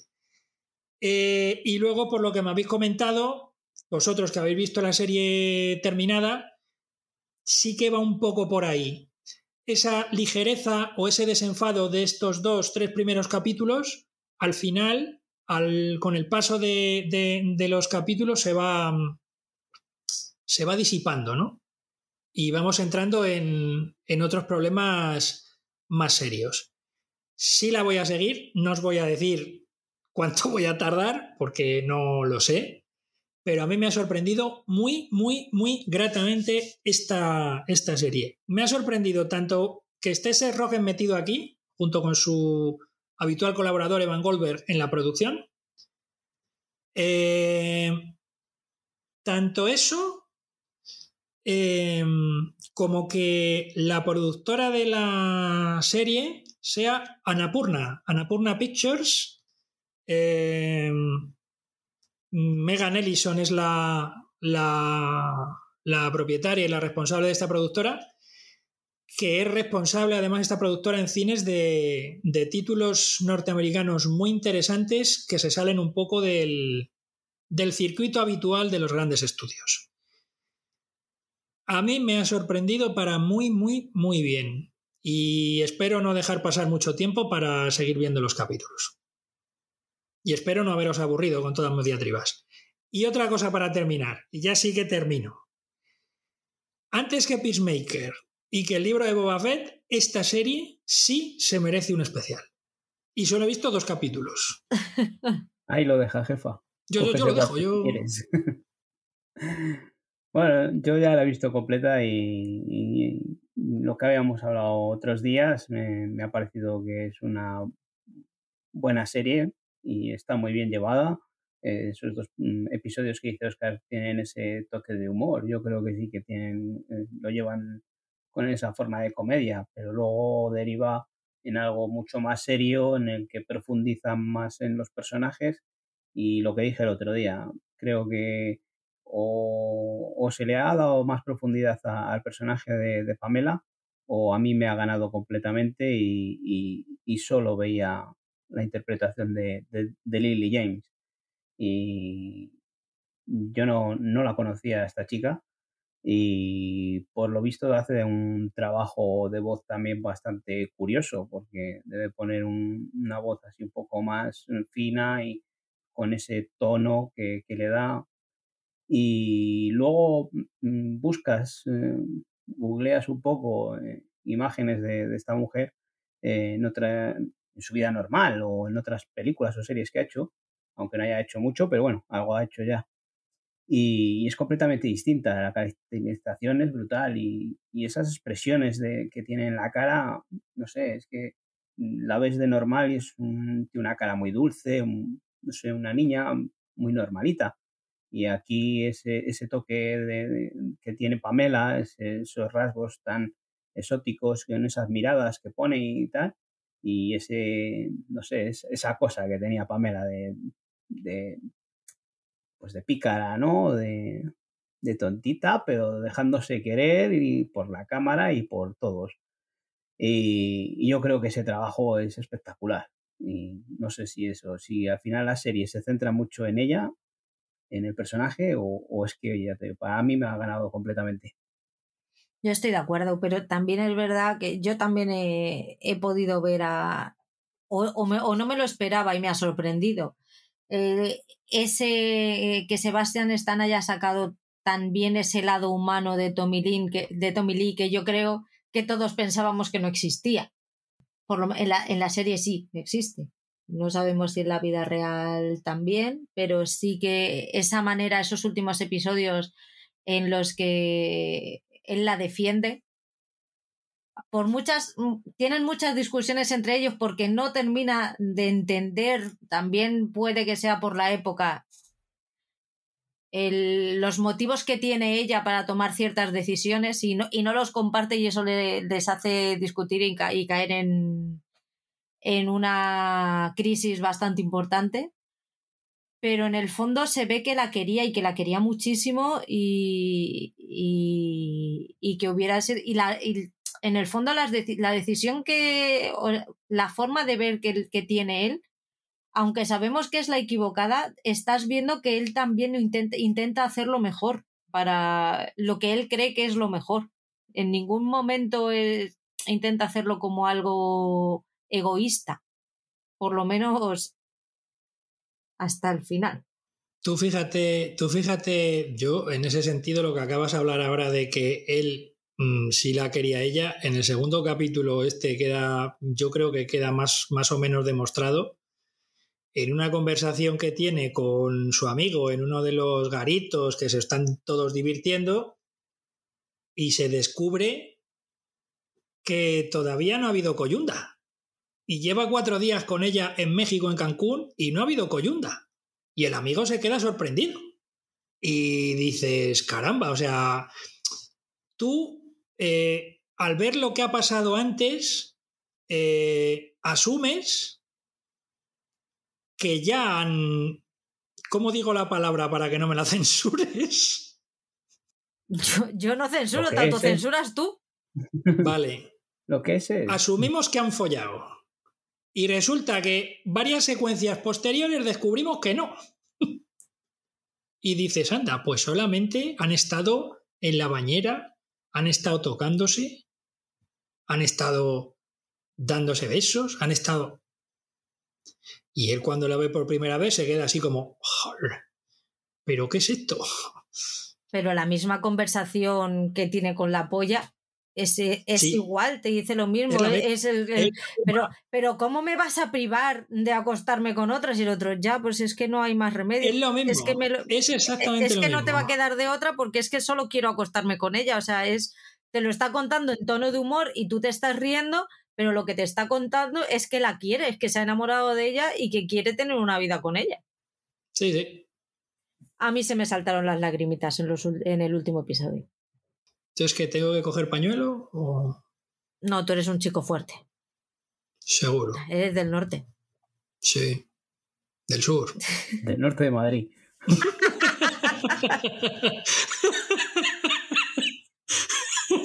Muy buena vamos a hablar un poquito de Netflix. Voy a empezar yo esta vez, si me permitís, con la serie brasileña De vuelta a los 15. Es una serie que yo no iba a ver, pero que he escuchado en dos o tres podcasts. Mm, así seguiditos he dicho, jolín, pues venga, la voy a ver. Eh, son viajes temporales de una mujer de 30 años. descubre que a través de su fotolog puede viajar a los 15 años y cambiar las cosas del, pasado que no le gusta, que no le gustan. O sea, ella está viviendo un presente, hay cosas que no le gusta y aprovechando que el Pisuerga pasa por Valladolid, pues ya que estoy aquí, que, he tenido que volver a los 15 años, pues tonta sería si no intento cambiarlo. Pues ahí va, la muchacha. A cambiar las cositas. A volverle la, a volver locos a, sus compañeros de instituto, que oye, qué suerte tiene, que tiene los mismos amigos a los 30 que a los 15. Yo conservo algunos, pero pocos, ya te digo. Es una serie normalita, ligerita, es basurilla guay. Basurilla guay. Aquí es que ahora cuando llegan estas, estas series que, ves tú. y pues da ganas de comentar, pero ya uno va aprendiendo y dices, me voy a callar un poquito la boca que va a estar mejor. ¿Temes un puteo? No, ¿por qué? Si es una de las que estoy apuntando aquí en mi lista. No, no, como dices que no quieres que no quieres comentar, te puedo asegurar que no va a caer de puteo, así que adelante. Yo creo que yo creo que Paul lo que teme son las recomendaciones, ¿verdad? eso, eso. las recomendaciones, que, joder, extraordinarias. Pero vamos, que eso, que no, es una serie que me llame completamente nada la atención. Esto no está pagado, no está pagado. Todos los días, todos, los sábados, todos los sábados se repite la misma historia. Como Camilo es esto. Sigue, sigue. Pues eso, que, que está muy bien la serie, que vamos, que, que, que, después de la chica de la limpieza, esta es la siguiente que me apunto. La chica de la limpieza tiene ganas de verla, aunque digas que no. Que, que te lo he visto en los ojitos. Te lo he visto en los ojitos. Tienes los ojos golosos con la chica de la limpieza. Oye, es que he dicho que es posible que sí que la vea, ¿eh? No te digo yo que tiene ojitos. Mira, se le ponen los ojitos golosos. Igual que te digo que es posible que vea a la chica de limpieza, sí que te digo, si no hay nadie que me obligue, esta no la veo ni, vamos, ni harto de vino. Estás a un pasito de volver a ver el episodio 1 y 2 de la segunda temporada de Luis Miguel Paul. ¿Qué te parece? ¿Estás contento? Joder, me vi la primera temporada completita de, de Luis Miguel. Y oye, pues oye, es lo que dije otra vez, no puedo decir que es una serie mala, pues es una serie que está bastante bien hecha y me ha entretenido, he descubierto pues cositas de, de este personaje y sobre todo he descubierto cositas de, del padre de Luis Miguel. Y el personaje interpretado por Oscar Jaenada, que, que, le da un toque, vamos, el casting aquí fue un acierto de lleno porque está perfecto en ese papel y es que encima luego buscas imágenes reales y, y joder, se parece un huevo. Y la verdad que, que me ha gustado esta primera temporada, voy a seguir con ella, volveré a ver el episodio 1 y 2 de la segunda temporada que no sé en qué momento de mi vida Netflix me dice, si ya la has visto, ¿para qué le vas a volver a ver? Pero bueno, tendré que volverles a ver porque les veré con otra perspectiva y, y eso, la penita es que, que hemos perdido un personaje, pero bueno, veremos a ver cómo sigue avanzando la vida de este hombre, pero, pero es una serie que, está bien hecha y, y si hay gente que se pueda me podría haber pasado a mí, ¿no? Que ves una serie mexicana de Luis Miguel y dices, bueno, pues un culebrón, ¿no? No, no, está bien hecha y, y no es un culebrón. Es pues un poco contarnos la vida de Luis Miguel y si sabéis un poco cómo era este hombre, las cosas que fue pasando en su carrera, en su infancia y, y todo lo que pasó con su madre y con su padre. A mí, pues en este caso, eso, su padre, Oscar Jaenada, hace un papelazo, pero eh, la madre también es una trama bastante interesante. ¿Quién ha conseguido que Paul vea a Luis Miguel? Ya os he dicho por el grupo de Telegram que no era la estrategia era otra y, y ya había oído a Alberto Wikiseries que, que la recomendaba y, y, me echó para atrás que, que, cuando estrenaron la segunda temporada no, no hablaron muy bien de ella. Y ahí es cuando dije, digo, pues entonces no me va a poner con la primera temporada. Pero al estrenarse la tercera temporada volvieron a decir que, que volvía a subir y, y que volvía a darle otro toque a la serie. Y sí que tenía pensado verla, pero ya que alguien me recomendó ver los dos primeros episodios de, la segunda temporada, pues ya me quedé con la cosa de decir, pero a ver, ¿quién se ha muerto aquí en el primer episodio? Pero bueno, que eso, que, que no ha sido una estrategia ni os ha salido bien, que, que tenía pensado verla, pero de otra manera y en un orden más lógico. ¿Quieres decir que estabas dando juego al podcast? ¿Lo tenías preparado? No, no, no, no lo tenía preparado porque yo pensé que el puteo iba a ser empezar, y como sabía que tarde o temprano me iba a caer de puteo empezar por la primera temporada, lo que no esperaba, la mala jugada que me salió es que me, me tocas empezar por la segunda temporada. Pues para sorpresa de nadie, por lo menos de nadie aquí en mi casa, tenía que ver un documental de cocina mexicana y yo dije, pues si el de la Divina Gula no funcionó, voy a intentarlo con las crónicas del taco. Ahí va, con dos cojones que no tengo. Y ahí me puse una mañana, mientras desayunaba aquí mi querida hija para irnos al cole, porque es mi nueva estrategia. Si no queréis que se queden enganchados a la tele por las mañanas, no les pongáis dibujos, ponedles documentales de cocina se entretienen igual, pero no se quedan abducidos. Por lo menos con la mía funciona. Así que ahí estuvimos las dos viéndonos las crónicas del taco. Que ya estaba igual de interesada que yo porque comentamos la jugada además. Estábamos viendo, uy, eso qué buena pinta tiene, pues lo podías hacer. Ah, pues mira, vamos. Mira, este, ¿cómo te gusta más? ¿Cómo lo hacen en este sitio o en el otro? Ojito. Ahí lo dejo. Cogí muchas, muchas ideas. A ver, pues este documental es eh, documental en dos partes. La primera parte te habla de los tacos mexicanos en general.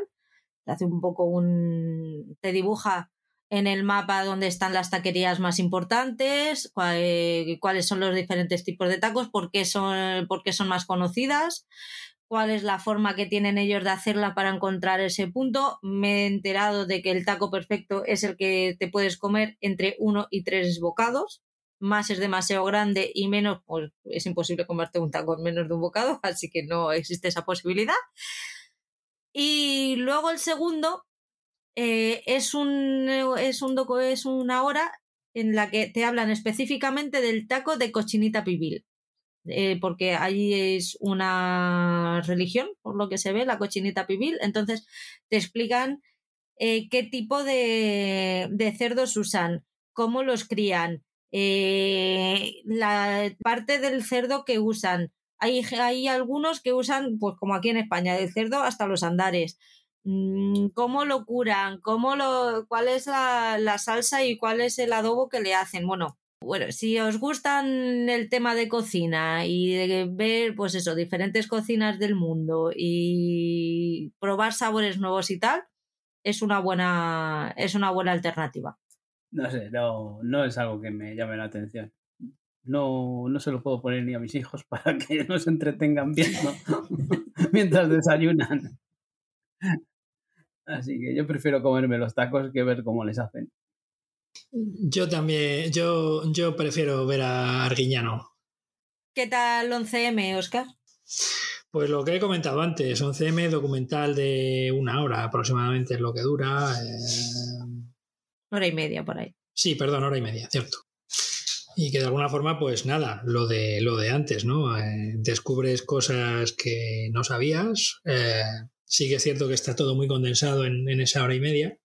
Comienza con el, bueno, con el atentado en sí, con cómo lo, lo sufren las, las víctimas, eh, los heridos y, y los familiares y luego a partir de ahí nos metemos en el tema político, lo que hace el gobierno, lo que hace la oposición, etcétera, etcétera, con testimonios, algunos de ellos muy interesantes, como por ejemplo el de Javier Rupérez, el embajador de España en Estados Unidos eh, en aquel momento, o con las dos o tres veces que sale el director del CNI, de Jorge Dezcayar, eh, también contando cosas interesantes, ¿no?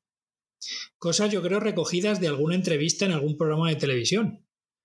Eh, creo recordar por, por, las imágenes, eh, porque no parecían que eran de una entrevista profeso para el documental, pero bueno, ahí estaban esas, esas declaraciones. También con un par de exdirectores del diario El Mundo, que posteriormente, junto con la cadena COPE, si no recuerdo mal, y Federico Jiménez Los Santos, eh, bueno, pues eh, fueron los dos medios que jugaron a favor de la teoría de la conspiración y de buscar otros culpables. Y bueno, eh, se echa en falta tal vez el, testimonio de algunos de los integrantes del gobierno de, de entonces. Sí que es cierto que hay un par o tres de declaraciones de Aznar a un medio extranjero, porque son declaraciones de Aznar hablando en inglés, además. No hablando en el inglés de el rancho de Bush, este de estamos trabajando en ello, pero son declaraciones, bueno, pues que aportan su, su visión, ¿no? Eh, poco más voy a decir, que estoy deseando ver los cuatro capítulos del desafío 11M. Me ha parecido un documental muy interesante y que es bueno echarle un vistacillo. Buen documental. ¿Qué tal estás siguiendo Snowpiercer? ¿Ya vas por la temporada 3? ¿Los primeros cinco episodios has visto? Sí, he visto ya los cinco primeros episodios. Y bueno, ah, hasta aquí había estado viéndola bien, interesante, entretenida. Una serie de ciencia ficción, un tren que va dando vueltas por el mundo en una distopía en el que el, planeta se ha congelado por una serie de inventos o de pruebas científicas y este tren pues se retroalimenta con una energía que, le permite avanzar sin parar.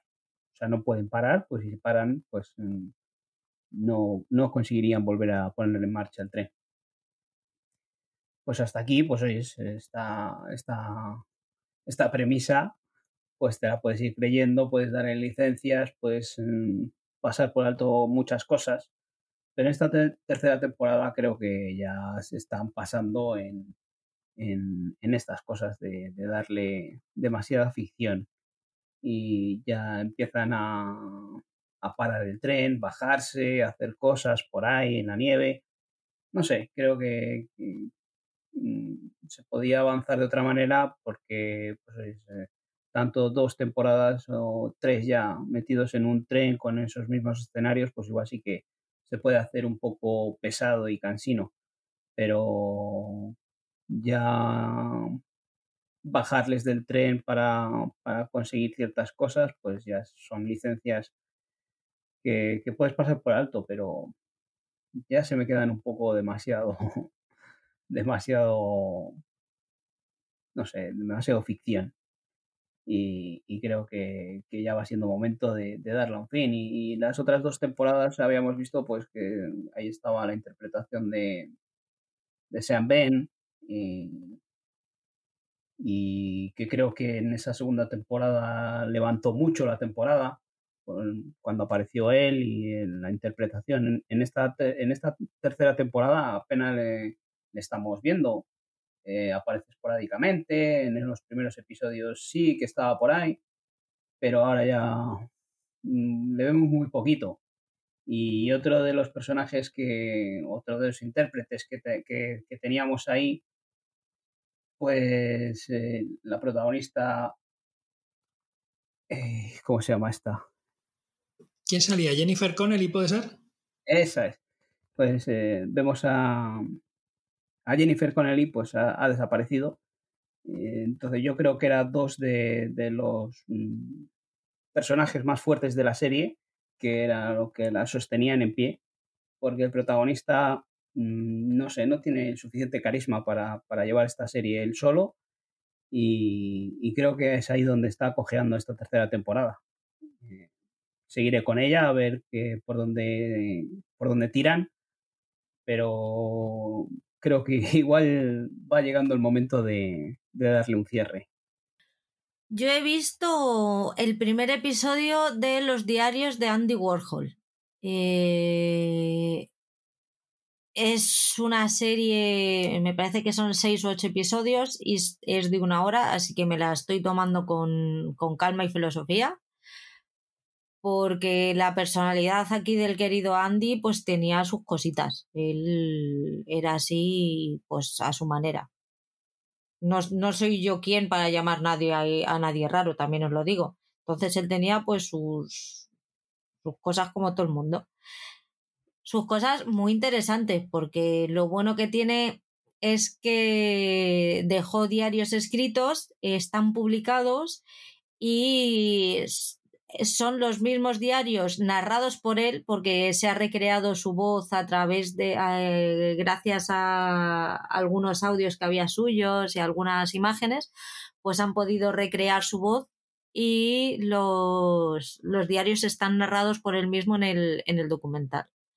Entonces pues con, con los diarios como hilo conductor pues te van contando su vida con imágenes con declaraciones de gente que, le conoció, familiares, amigos íntimos. Para mí es súper importante y súper interesante conocer la vida del artista. si puede ser a posteriori mejor, porque eso de conocer la vida de una persona famosa, la vida privada de una persona, me da como un poquito de repelús.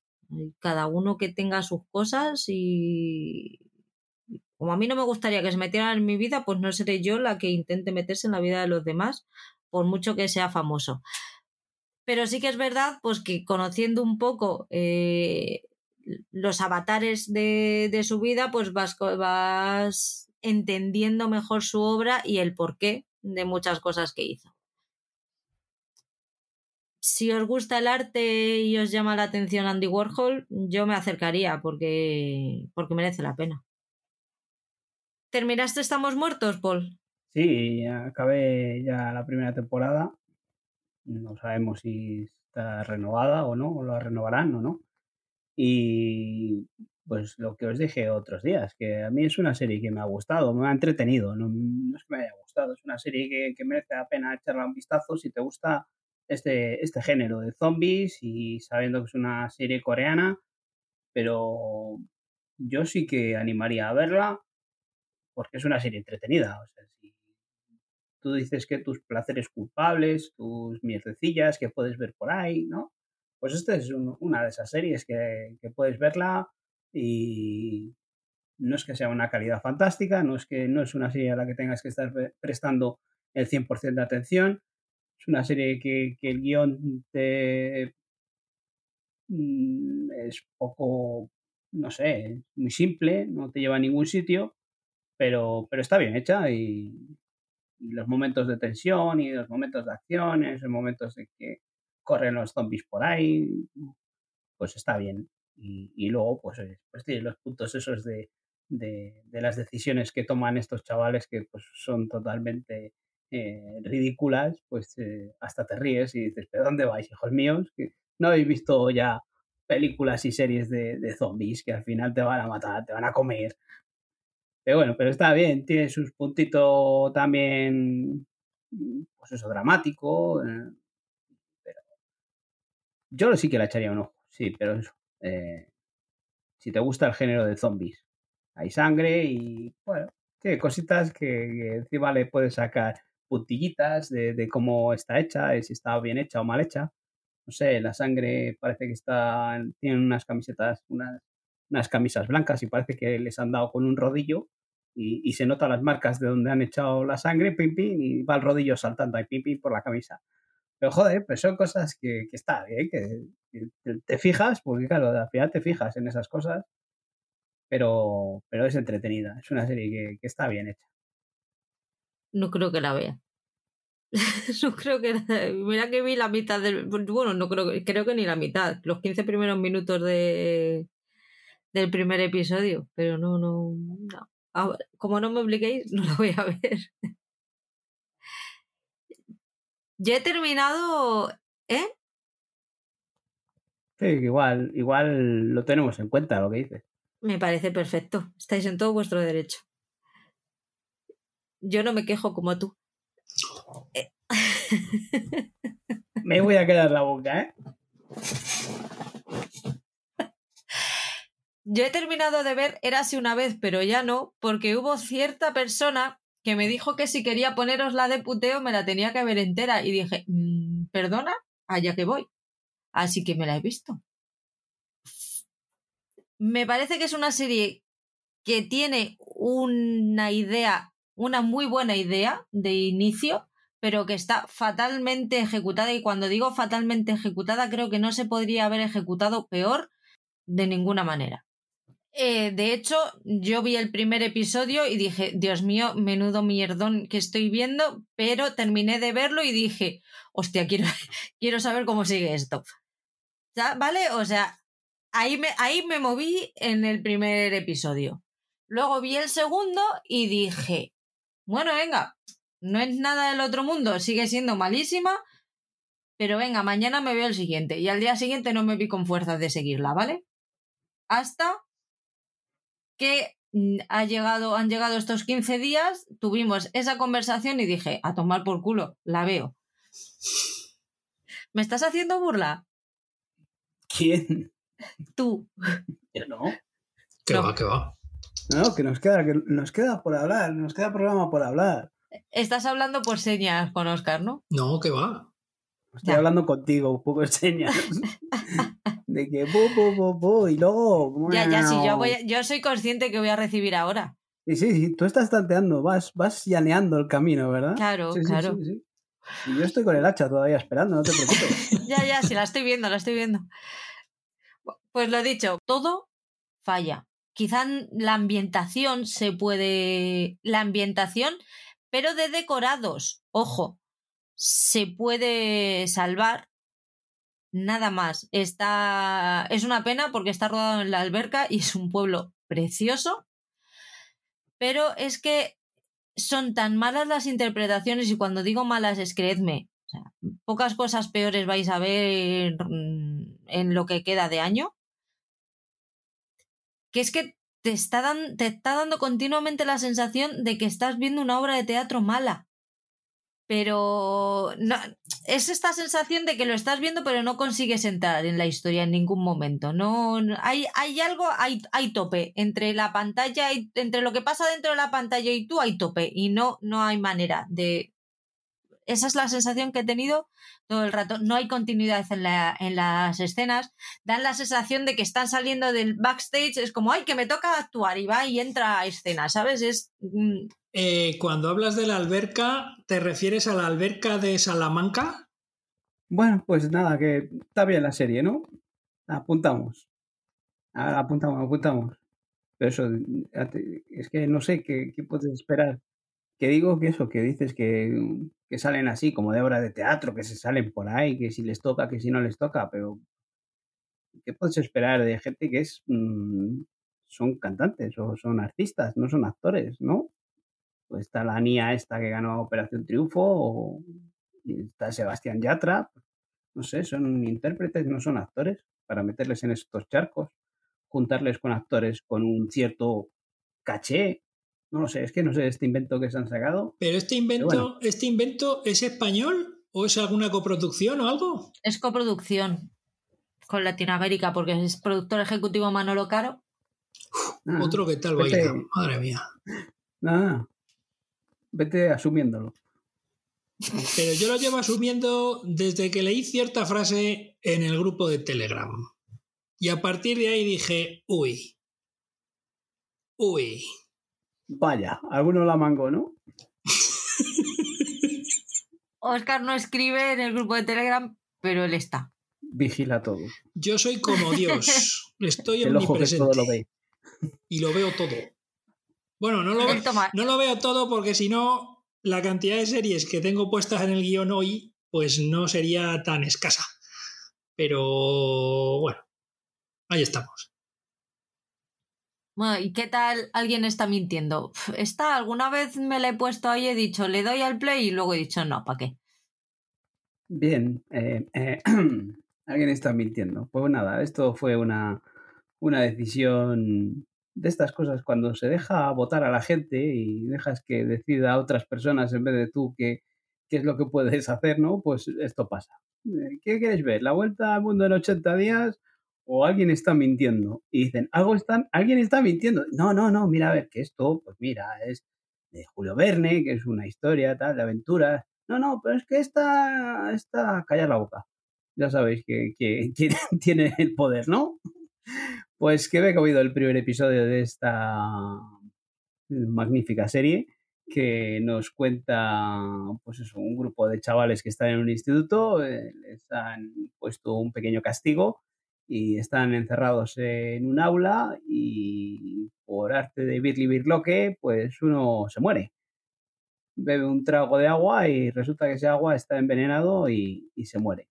Eh, el hombre este, pues, eh, había creado una especie de aplicación y, y iba a publicar o publicaba mm, cosas de, del instituto. Mm, Nos suena un poco la, la historia esta de, de la reina Cotilla, ¿no? Pues bueno, pues aquí tenemos algo parecido que creo que me voy a acabar comiendo enterita. Eh, es una serie de adolescentes. Pero cuenta, cuéntanos la historia completa. ¿Por qué, te, ¿por qué te No. han obligado a verla? Pues lo que te estoy diciendo, que no, no es que me hayan obligado. Pero tú que solito te lo metiste eh, en Fever Series, te, te pusiste No, no, no, no, ¿o no, no. La familia, en casa, Ah. decir, "Oye, ¿qué, elegimos, ¿qué bebemos ahora? Después de ver la de Estamos Muertos, ¿cuál bebemos ahora? No sé. Ah, esta de... ¿Alguien está mintiendo? No, espera, mira. Hay una serie aquí en Movistar de la Vuelta al Mundo en 80 días que, que tiene una pinta de aventuras y tal. No, no, no, esta de alguien está mintiendo, que hemos visto el tráiler y... Joder, ¿para qué? Netflix, ¿por qué recomiendas cosas? Así que creo que me la voy a ver entera, porque encima les ha gustado. Pues ya sabéis. Arribitos somos. ¿Alguien lo pagará esto? Lo vamos a pagar nosotros, ya te lo digo yo. Escúchame una cosa, que entonces el público al que va dirigido es a menores de 15, ¿no? O una cosa así. Ah, es de adolescentes, pues eso es para 16 años. Por ahí, pues eso. Pues es un. Como dicen, es como un cluedo, ¿no? Que se han metido ahí a ver quién es el que, el que la ha matado. Pero vamos, Pues la señorita Oh. Mapola con la porra en la cocina. Ya está. claro. Pero vamos, que viendo el primer episodio. ¿Es posible que tengas trolls en vez de hijos? No sé, pero ya te he dicho lo que ha pasado antes, que me felicita por WhatsApp, pues mm, ¿qué puedes esperar? Pues una de dos. O les educo o les mato, pues no sé.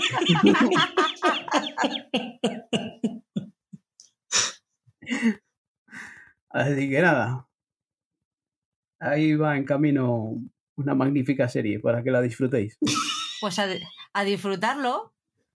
Que es que al final está. Te va a gustar.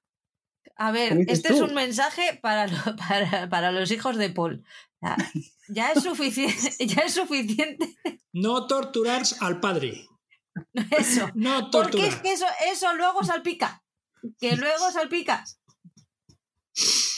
Vamos a hacernos amiguitos. ¿Cómo se llama? ¿Cómo- Me tienes que dar el correo electrónico de tus hijos y yo les mando un jamón o algo. De, de los de Madrid buenísimos. Sí. De, de los cerdos de Madrid, ¿no? Hostia.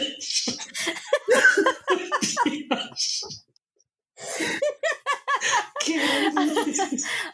Oscar termina por los suelos un día de estos.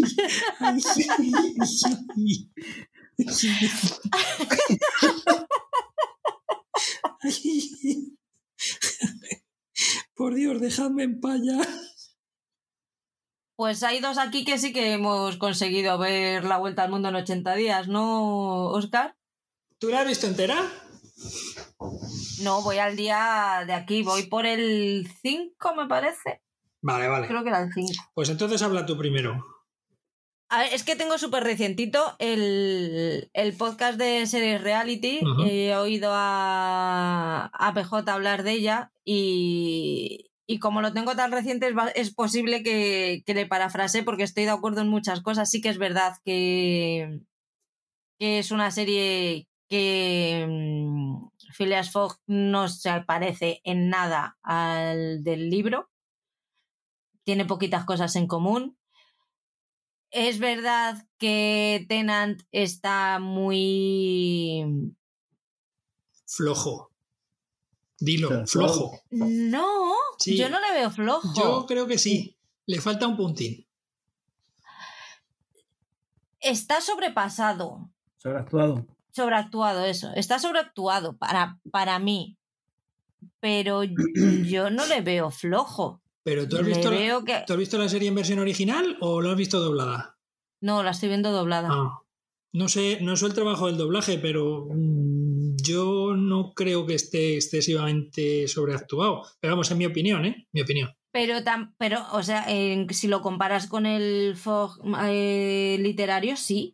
No es... Claro, pero es que el problema de base es que el, el Fog de la serie de Tenant no es el Fog literario. Claro, Entonces, pero a partir entonces, de ahí. mm, par- partiendo de, de esa base, para mí no es un producto. O sea, yo no me he acercado a esta serie. Después de ver el tráiler, no me he acercado a esta serie para ver algo como el libro. Yo sabía que iba a haber una versión.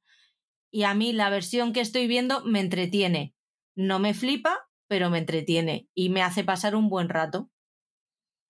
Estoy de acuerdo contigo. Estoy en negociaciones para ver si me si adquiero eh, la musiquilla de inicio, que es muy resultona, muy de Hans Zimmer y que parece, eh, no sé, una mezcla de Sherlock Holmes, eh, de Guy Ritchie con otras cositas. Ya te digo, yo se la compro. Yo sí la compro, pero por eso, porque tenía tan claro que no iba a ver la vuelta al mundo en 80 días del libro, ni siquiera algo parecido a los dibujos de Willy Fogg, que... Pues tú fíjate lo que son las cosas, si hablamos de adaptación y que se acerquen más al libro, ni esta serie, ni la de. ni la película con David Niven y Cantinflas, que era un despropósito y además es aburridísima, yo lo siento mucho.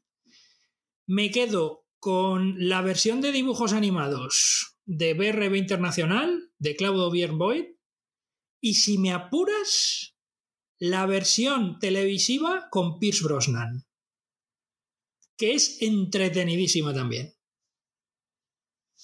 Que no sé si la habéis visto.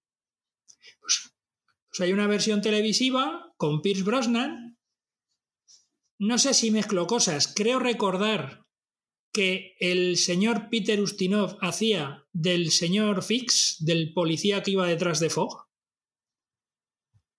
Julia, Dickinson creo que hacía de eh, Romy, o sea, no me acuerdo cuál era el personaje, pero el personaje de la mujer esta a la que van a sacrificar con su marido.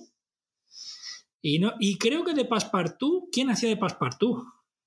Eric Idle lo tengo que buscar. Esto si no, mm, lo editas, pero lo voy a buscar ahora mismo porque esa era una miniserie eh, televisiva de no me acuerdo cuántos capítulos tenía, pero que estaba entretenidísima. Y esa la ha dado Telecinco hace años. La Vuelta al Mundo en 80 días, televisión miniseries, tres capítulos, del año 89. Yo sí que me suena haber visto algo de, de esa serie y también vi en su día la película que, has dicho antes de Cantinflas. A mí me resultó entretenida esa película. Igual no es la calidad no es magnífica, pero sí que me resultó una película de aventuras entretenida. Y sin embargo, esta serie no me acabó de enganchar para nada. No sé. Eh, no acabo de ver yo a Chris Brosnan en ese papel. Pues yo opino al contrario. no, no siempre vamos a coincidir. Hombre, por supuesto. Mira, lo que destaco de la peli de Cantinflas y David Niven es precisamente el fog de David Niven, porque bueno, David Niven, un, british total, con su bombín, su, su chaqueta y su tal, o sea, el tipo está ahí pintiparado. Y curiosamente también de esa película destacar la música de Victor Young, que yo creo que fue uno de sus últimos trabajos. Y no sé si ganó el Oscar o fue nominado o algo así. Mm, también música estupenda. Eh, pero vamos, yo eh, sí que estoy de acuerdo con Patri en que la versión de David Tennant está entretenida, pero sin más. Y ojo, eh, no te voy a decir que haya final abierto, pero sí que habría una posibilidad de continuar las andanzas. Yo estoy viendo, sigo viendo Crímenes de Carles Porta. Y es que la estoy disfrutando muchísimo. La estoy disfrutando muchísimo porque es que es una gran serie de True Crimes. Volvemos a lo mismo. Eh, son cada lunes echan un caso nuevo Casi todos son de un solo episodio, excepto alguno, el de Permanjar son dos. El último que van a echar el 18 de abril también son dos, el Castel y el de Castel. Pero los que ya están emitidos aparte de Permanger, que es La Flor, Santa y Piris, son eh, de un solo episodio, de unos 55 minutos. Son casos mm, relativamente conocidos eh, muy, ¿cómo os lo digo? Muy curiosos. No sé si curiosos es la palabra que estaba buscando, pero sí son curiosos, tienen tienen su aquel, no, son no, era, no eran crímenes que eran evidentes y, tú, tienen su, su texto por detrás y dan un mal rollo que te cagas. Pues para decirlo tú. Pero es un mal rollo bien. Ah, vale. O sea, ahí, es que, claro, tú ves ahí las. Con eso me lo aclaras todo. Ves la escena del crimen, que hay veces que estás viendo la escena del crimen y ves el brazo del muerto por ahí y dices, eh, que como bajes más me lo veo al final. En este último, estás viendo el, el, la escena del crimen y ves, los, y ves los bichitos y dices, míralo. Mírale qué majo, ahí, correteando entre la sangre. Claro, claro, porque ya sabes que Gil Grissom era un gran entomólogo y a partir de ahí podía investigar cosas sobre el crimen. Pues los bichos te dicen mucho. Su tamaño y los bichos que salen, dependiendo del tiempo que lleve la persona muerta, te dicen muchas cosas de del tiempo que lleva ahí el fiambre fiambre. Ojito, no, no menospreciemos a los bichos, ¿eh? Yo, no los menosprecio. Yo, mientras estén fuera de mi casa, todo respetable. Pues eso, que, que está guay. Eso sí, no, si tenéis el estómago así un poco, no es que no tenéis el día, no lo veáis. Mejor ver la serie de los tacos esa, ¿no? La serie de los tacos está bien. No, no veáis la serie de los tacos después de ver crímenes. Ni veáis crímenes después de comer tacos, tampoco. Pero vedla, porque mola. ¿Qué tal Nasdrovia, Paul? Pues Nasdrovia, la segunda temporada de Nasdrovia, que segunda y última, le han dado un final. Eh, supuestamente le han dado un final, porque me han dejado con tres pares de narices también. Me han dejado un medio cliffhanger ahí, que no he entendido nada, que cuando se acabó estuve dando vueltas a la plataforma diciendo, ¿en serio que ah, no hay un episodio más? Esto no será episodio semanal, no, le pusieron entera. Y dejan, la dejan con un cliffhanger que, que dices, vale, o sea, no sé, no he entendido muy bien cómo han podido acabar así la serie. No sé si pueden buscar alguna continuación de alguna manera, pero vamos, eh, la serie la han cancelado o la han dado por finalizada. Pero bueno, aparte de eso, pues la serie ha seguido el ritmo de, la primera temporada, siguiendo con esos toques de humor negro. Mm, lo que dijimos la otra vez, eh, ya no hacen tanto uso de, la rotura de la cuarta pared por parte de, de Leonardo Wadlin. Pero por lo demás es una serie que, en conjunto las dos temporadas está entretenida y, merece mucho, merece la pena acercarse a ella porque tiene ese humor negro, esas interpretaciones. A mí Leonor Walding es una, mujer que me gusta como, como interpreta, cómo desarrolla estos papeles. Eh, Hugo Silva yo creo que siempre hace lo mismo. Ahí no puedo decir que, que me guste Hugo Silva. Pero bueno, en general los rusos estos que, que están por ahí, pues le ponen más el toque de humor que con esas conversaciones surrealistas que tienen entre ellos, que, está muy bien. Lo único que me ha dejado un poco cao es eso, el, final que le han dado a la serie. Que siendo un final de, serie, pues no sé, lo han dejado muy abierto. Es lo único que me ha chascado. Lo demás es una serie que, que, ha estado muy bien, una producción española y, y creo que, bien hecha. Así que si la queréis echar un ojo, es un humor un poco, es un humor negro, no es un humor de, de estas producciones españolas que, podemos estar habituados, en los que te estás ahí, son todo gags y, y gracietas. Este, está bien buscado el humor y, y merece, merece la pena echarla un ojillo.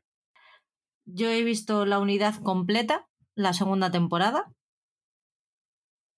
eh, si os gustó la primera, vedla porque sigue su estela y mantiene la, mantiene la calidad. El primer episodio te deja roto. O sea, te quedas roto y tú a partir de ahí ya mm, ves la, el resto de la temporada. es arriesgada. Es una temporada arriesgada. Eh, ya te digo, es completamente activa. Me la vi en, en media tarde y una mañana Pues ¿cuántos capítulos son, criatura? Seis. ¿De una hora? Sí, 55 minutos por ahí. Estaba de vacaciones, podía hacerlo. Y está, pues es, es que es pues, más de lo mismo, es mucha acción, mucha tensión, muy rápida, eh, mm, quema mucha trama, entonces es que termina uno y, y, quieres conectar con el siguiente ya. Un pero muy, muy, muy gordo que le veo es lo que te ha pasado a ti con Nasdrovia, el final yo cuando veo el final y veo que aparecen los créditos, yo lo bueno, pero queda otro episodio. Y era como, no, no queda otro episodio, si es el 6. Pero entonces se va a quedar así, ¿en serio?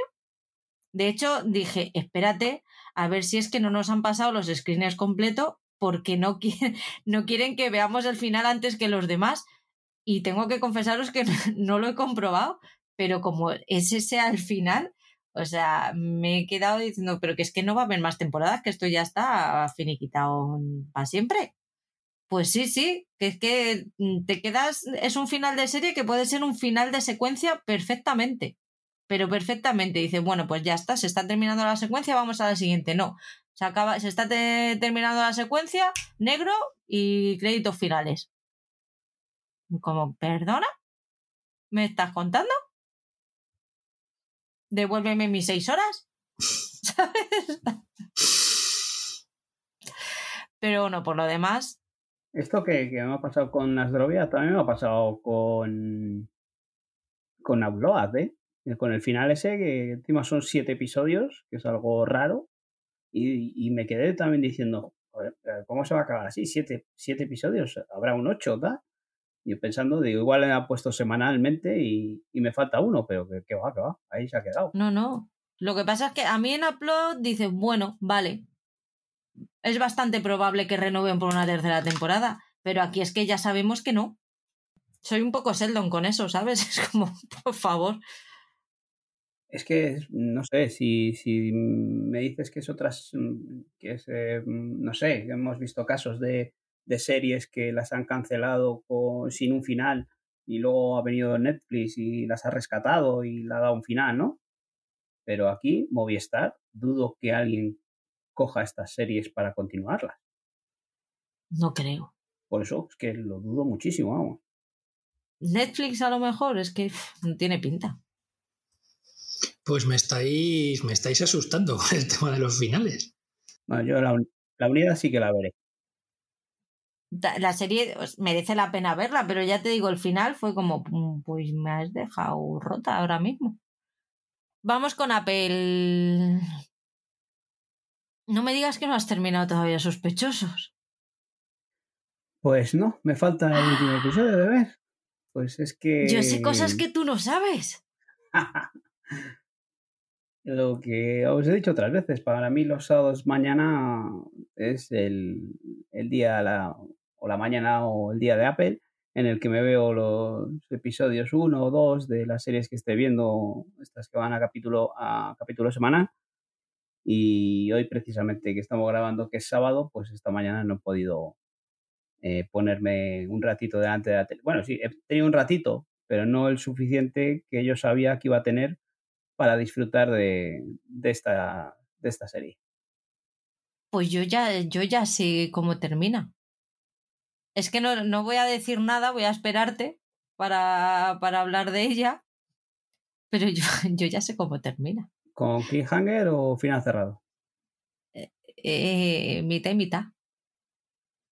O sea que hay muchas posibilidades de que se renueve, ¿no? Sí.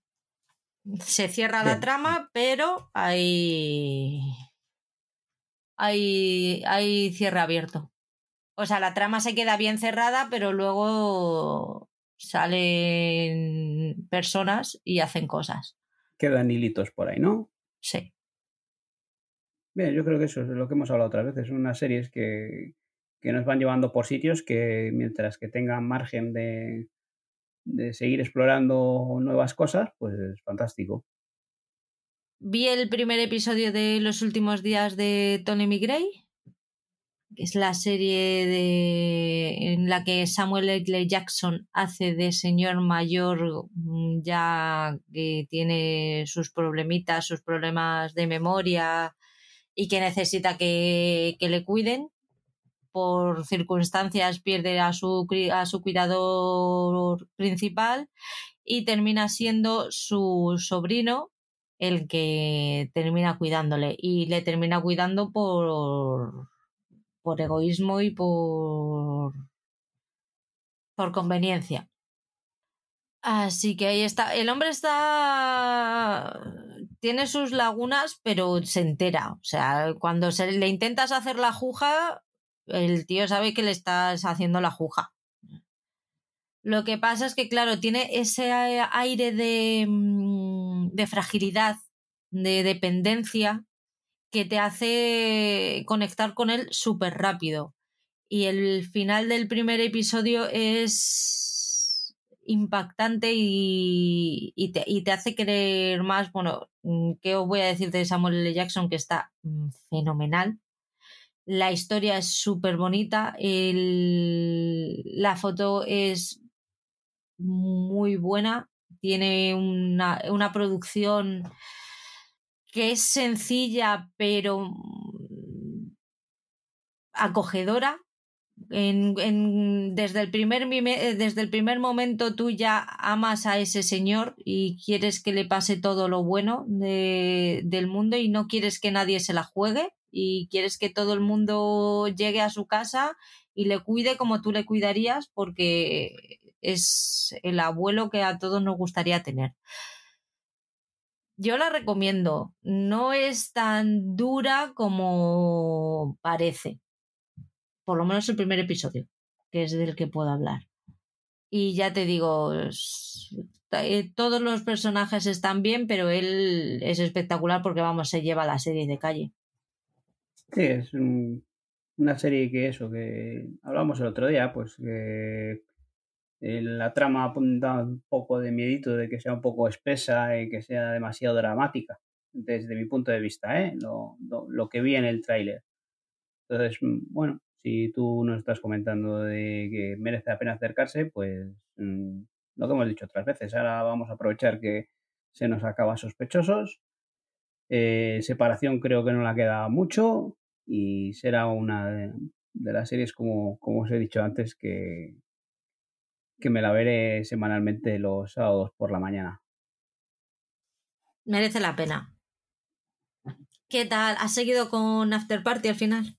Pues sí, me he puesto con, con After Party, que la había dejado ahí un poco abandonada, pero como os dije la otra vez, pues oye, serán episodios de 30 minutos que, bueno, pues en cualquier ratillo se podían ver. Me he visto otro par de episodios y yo creo que, esos dos episodios les he visto ya con un poco de temor, ¿no? Pero me han gustado, porque sí, exploran otro, otro tipo de, géneros que, me han resultado divertidos y entretenidos y, sí me han gustado. Ahora mm, me he quedado a las puertas de, ese episodio de animación que veremos qué, es lo que nos depara. Pero bueno, yo ya os dije que sí que iba a seguir con ella, a pesar de, del episodio ese de musical que me dejó un poco cao. Pero bueno, mm, o sea, si hay gente que, se ha podido echar atrás por lo que yo dije, o si llega el episodio ese musical y, piensa lo mismo que yo que, está viendo, pues que siga con ella, que, eso no será una gran serie, pero sí que eh, es una serie entretenidilla y está bien hecha y se puede dar una oportunidad.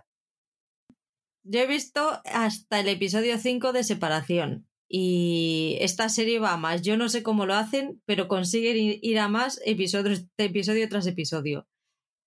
No sé, el 6, que, porque no han comentado mucho en, en el grupo de Telegram, pero parece que las cositas ya van bueno, las cositas, los personajes van posicionándose cada uno en una, en una posición.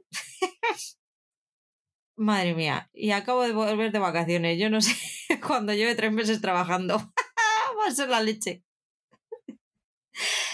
Pues eso, que ya las tramas ya están en funcionamiento. Nos quedan cuatro episodios y oye, mm, voy a escribir a Apple a ver si nos lo pueden poner a los cuatro del tirón. No para ver los, los cuatro del tirón porque me parece demasiado, pero uno al día yo sí me veía, ¿eh? Para ver cómo sigue esto. Oscar, RTV Play. Kubrick por Kubrick, ¿qué tal? Bien, bien, es un documental que habla de la, digamos, la, el punto fuerte que tiene es que usa una serie de conversaciones que el crítico francés Michel Samant eh, le realizó a lo largo de, del tiempo, entrevistas que están grabadas y entonces podemos disfrutar de la voz de Kubrick hablando de sus películas y bueno, pues reflexionando un poco sobre, sobre diversos temas, ¿no? Eso es lo, fundamental. Me mosquea porque el documental cuando lo buscas en internet tiene una duración de 73 minutos y yo lo que he visto en, en Radio Televisión Española Play tiene una duración de una hora, 59 minutos y pico. Con lo cual no sé si es porque la duración que tiene puesto está mal en, el, en las diferentes fuentes de, de Internet o porque Televisión Española no ha puesto el documental completo o no ha subido el documental completo a la red. Pero bueno, en definitiva es un trabajo interesante para todos aquellos amantes del cine, eh, del cine de Kubrick además en particular, y hablando un poco pues de, cuáles han sido sus pasos, ¿no? de cómo empezó y de, de reflexiones a lo largo acerca de, sus pelis. O sea que de momento y durante el tiempo que esté subido o disponible en la plataforma, pues es un documental la más de interesante. ¿Y Nebo, qué tal? ¿Por qué te ha parecido el primer episodio? Bueno, pues esta es una, una recomendación como que nos dejó Oscar. No sé por qué, pero suele recomendar cosas buenas. Y pues eso, en este caso, pues es una serie que, me ha gustado. Está bien planteada de inicio. Eh, me ha encantado esos paisajes, esas imágenes en dron por ahí, con ese paisaje de Galicia, esos pueblos, cómo está reflejado ese ambiente de, los pueblos de Galicia pequeños y tal. Y, lo único malo que pongo es eh, las tramas, estas tramas que siempre hemos dicho, estos thrillers que nos presentan a, un muerto, un desaparecido y desenredar quién ha sido el asesino, pues yo creo que eh, nos hemos quejado ya muchas veces de, que las producciones españolas deberían de salir de ese círculo. Esta es una producción más de esas. Eh, me ha gustado mucho Emma Suárez. Yo creo que Emma Suárez es una actriz que, siempre da, da un toque, un plus a, todo lo que hace. Me ha sorprendido Nacho Novo, eh, ese aspecto físico, me resultó curioso. Eh, de primeras no le conocí y luego ya cuando habla la caga. pero, pero eso le reconoces. no, pues cuando digo que la caga es que no, no me gusta, no, no me ha gustado nunca cómo interpreta, cómo actúa. Pero bueno, la, serie está muy bien y es, es una de estas series que, una vez que la empiezas, pues eh, te llama la atención y, es muy posible, muy posible que, la siga y la, la acabe. Ese, ese mundo ficcionado, ¿no? Porque es esto que nos plantean es un, un pueblo, una ciudad o, un pueblo, es, un pueblo ficcionado que no existe. Así que yo creo que sí que la voy a seguir, ¿eh? Y, es un acierto de recomendación, como dije la otra vez. Era una serie que, que, tenía ahí, que me llamaba la atención, pero que nunca me había lanzado a, por ella. Así es de la manera que, de esta manera, que me la voy a ver completita en cuanto pueda. Yo estoy de acuerdo contigo. Alguna vez que empiezas a verla ya te enganchas y, y la tienes que terminar. Sí que la hemos visto mientras comíamos y hemos empezado el Grinch y yo, según iban saliendo los personajes, hemos empezado, este es no sé qué, y va a pasar esto y tal. Y cómo me gustaría que este hiciera lo otro, pero no, le va a pasar esto. De hecho, ha llegado, ha llegado un episodio que le hemos visto y hemos dicho, hostia, ya la estamos viendo corriendo por el bosque.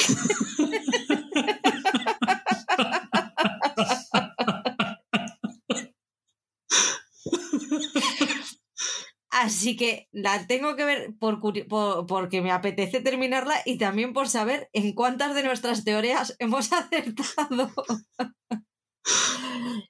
sí, tiene pinta de que va a haber mucho, mucho, mucho cliché, pero oye, a lo mejor no. Ya me gustaría a mí. Si la vais a ver, yo no digo nada. sí, sí. Buena recomendación. En casa ha gustado.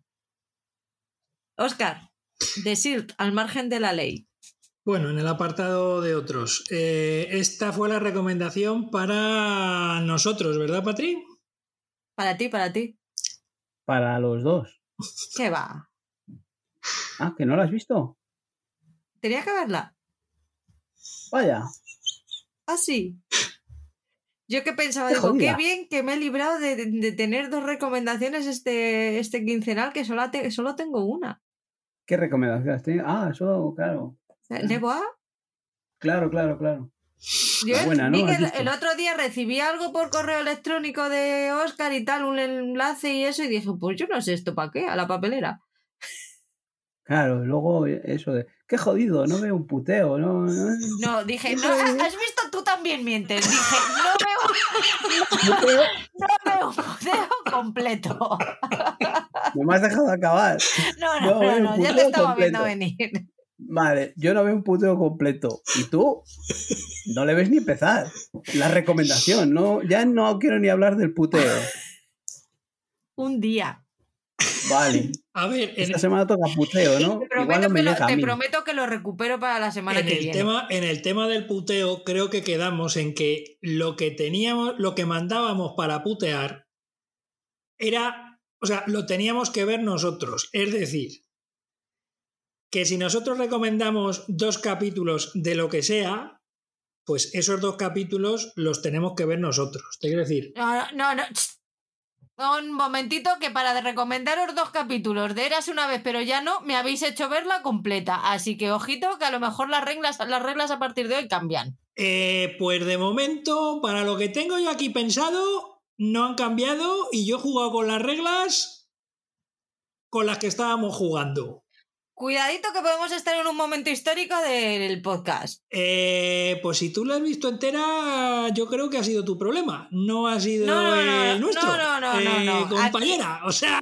Aquí, aquí tu compañero me puso como condición verla completa y yo he cumplido. Que por culpa de eso no he podido ver de Sil. ¿Perdona? Eh, no ha colado. No, no ha colado. Absolutamente. No ha colado. no ha colado, no ha colado. Qué excusa más barata, Dios mío. O sea, no, por, ver esa, se ha tragado lo de la serie de los tacos, se ha tragado. ¿Qué más series? Ha, dicho series, pero, pero vamos, que no hay quien lo vea. Espera, espera, que voy a ver para atrás porque vamos. No, una, tengo, eh, tengo que decir en mi defensa que yo no encontré los primeros episodios de The Seal, los encontró Oscar cuando ya estaba terminando las vacaciones y por eso no lo he podido ver antes. Que no hace falta, joder, que no hace falta justificarlo, jolín, que no se ha podido ver, pues no se ha podido ver, ya está. Pero los vas a ver, ¿a que sí? Sí, sí, para el próximo yo recupero. Sobre todo después de la crítica que voy a hacer yo de The Shield, que me ha parecido una de las grandes... Espera, espera, que, que, tiene algo dentro todavía que quiero, quiero darla más, poco más. Déjame, déjame, déjame disfrutar del momento. O sea, que has tenido tiempo para ver De vuelta a los 15, la crónica del taco, y, no has tenido tiempo para ver esta. No me cuentes películas. Es que esta no la puedo ver con la niña. Claro, ¿y, por qué? ¿Te lo ponemos? Porque pequeña. ¿Por qué te las ponemos? Para que no las puedas ver con la niña, porque así se las pones a la hora de comer, a la hora de tal. No, no. Para que la veas con conocimiento y con todos los sentidos puestos. O sea, o sea, me estás diciendo que has puesto a la niña de vuelta a los 15. No, no, no, esa, esa no es la esa niña. O sea, yo a estos les tengo ya perdidos. Pero Perdona, les has puesto estamos muertos, ¿vale? o sea, que, pues eso, están perdidos. la oportunidad de salvar a esa niña. Que, en cuestión de educación a los hijos estamos tú y yo ahí mano a mano. Estos ya están dados por perdidos. que yo cuando antes de terminar de grabar este podcast tengo a los servicios sociales en la puerta. los niños igual ya no vuelven a casa. Háblanos de Oscar, que, no, no, para que vea lo que eh, se ha perdido. Sí, la recomendación que nos propuso Paul en el pasado quincenal es una serie policíaca, es una serie coral, aunque hay, digamos, personajes que, que te pueden atraer más que otros. Pero vamos, es una serie coral en un- que se desarrolla en una comisaría de policía de Los Ángeles. La serie, creo recordar que es, de los años eh, 90, ¿puede ser? Sí, yo creo que sí. Yo creo que el copyright, el copyright es una serie producida por la 20th Century Fox, con lo cual probablemente eh, dentro de algún tiempo la podremos ver en, Disney Y la primera temporada se emite en el año 2002, eso es. Bueno, eh, una comisaría de un barrio de Los Ángeles, donde hay un policía, digamos, de, de una sección de asalto de la comisaría, que es el señor Big Mackey, que, bueno, pues que digamos que no es un policía íntegro o limpio del todo, ¿no? Eh, a partir de aquí, pues tiene a los compañeros del grupo, mm, luego hay otro par de detectives que andan por ahí también investigando casos. Eh, también conocemos, digamos, la parte de los agentes de a pie, los agentes de policía que van por la calle, eh, pues eso, los, los, que se visten de azul, digamos. Eh, pues también tenemos a un par de personajes en ese, en ese mundillo. Eh, y luego el mundillo de los, de los malos, ¿no? Los traficantes, los eh, que están ahí trapicheando, etcétera, etcétera, ¿no? Mundo en el cual este hombre, Big Mackey, eh, pues, o McKay, ya no me acuerdo cómo se llamaba, pues digamos que también saca su rédito de, todo eso, ¿no? El final del primer capítulo es impactante, lo tengo que reconocer, eh, porque no me esperaba, no me esperaba ese final. Con lo cual te deja enganchado para ver el segundo. Y como había que ver dos, pues estupendo. Eh, y me ha gustado muchísimo porque ningún personaje es bueno ni ningún personaje es malo, ¿no? Todos tienen sus, sus facetas positivas y sus facetas negativas. El personaje protagonista, este policía de la, de la, del grupo de asalto, está interpretado por Michael Chiklis, que es un señor sin pelo, calvoroto, más conocido a lo mejor por el gran público porque hizo de la cosa en las dos primeras pelis de los Cuatro Fantásticos, digamos, hechas medianamente en condiciones, ¿no? Las dirigidas por Tim Hunter, donde Johan Griffith, Griffith, o como se pronuncie, hacía del, del hombre este raro, eh, es que no me acuerdo cómo se llama, era este que se estiraba, ¿no? Como un chicle, creo recordar. Eh, la serie se va desarrollando, mmm, pues eso, van pasando cositas, casos y demás en los que toda la gente de la comisaría pues va, va colaborando. Es un distrito un barrio problemático eh, que además mmm, en el que en esta comisaría eh, descubrimos que el capitán que tiene, que tiene en ese momento pues es un hombre que lleva poco tiempo ahí, ¿no? Y que quiere, digamos, desenmascarar a, al tío Vic y a su grupo y, y, bueno, desenmascararlos de su de la máscara que tiene para, para descubrir su, su, su, corrupción y sus y sus malas artes en ciertos, en ciertos aspectos. Mm, a mí es una serie cuyos capítulos se me han pasado volando. Eh, y creo que, vamos, no creo, sin duda la voy a seguir. la voy a seguir porque, porque me han gustado muchísimo estos dos capítulos. Eh, el hecho de que todo sea gris, eh, metafóricamente hablando, eh, me ha gustado mucho. La serie está creada por Sean Ryan, al cual no tenía el gusto de conocer.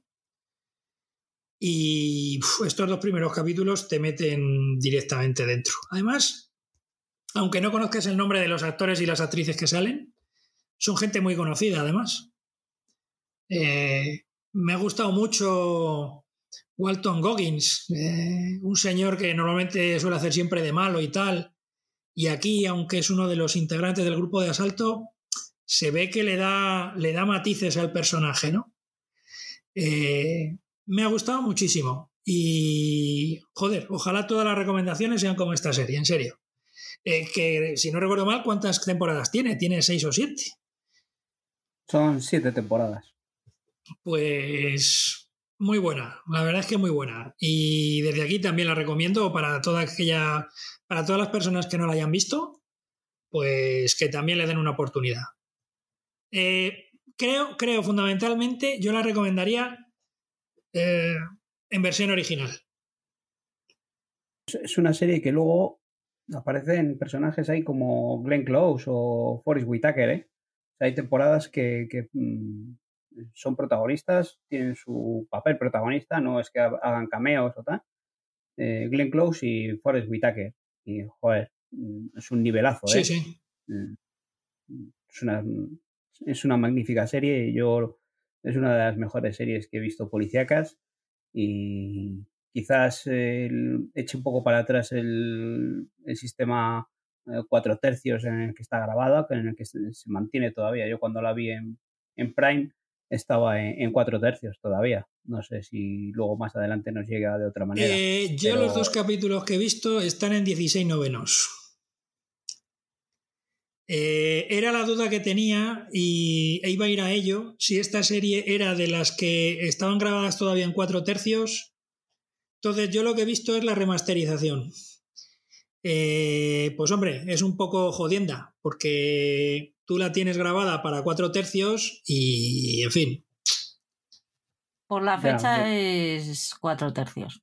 Sí, sí, no. Cuando la he visto en Prime era cuatro tercios, ¿eh? Y igual puede echarte para atrás, pero si la ves en 16, 9, igual la vista no te salta tanto ese cambio de, esa diferencia de, tiempo que te pueda decir, joder, si esto es del año a tos, ¿no? Igual te echa un poco para atrás. Pero está muy bien, ¿eh? es una serie muy recomendable para mí.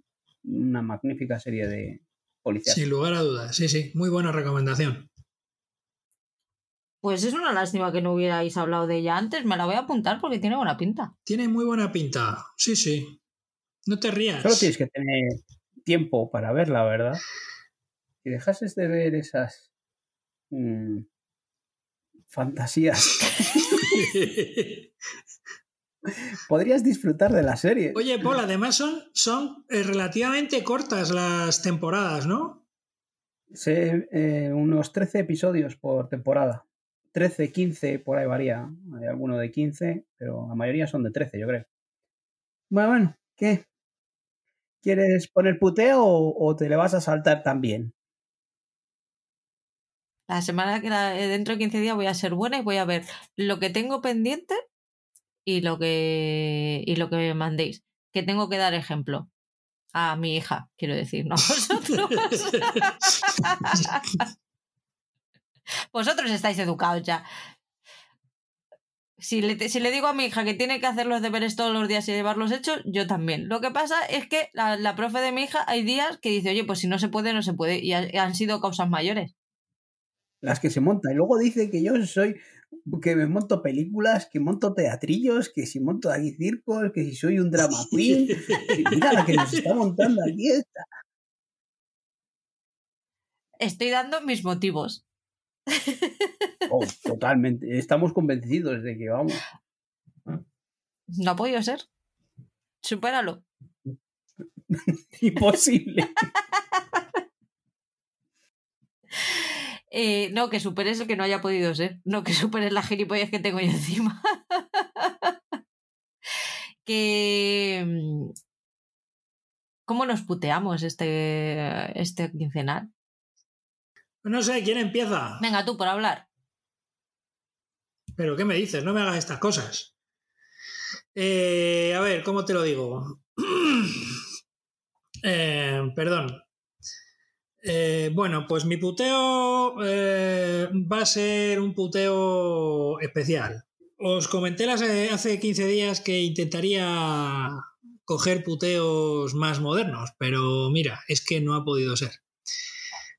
¿No os acordáis de los productores de Conan y... eh,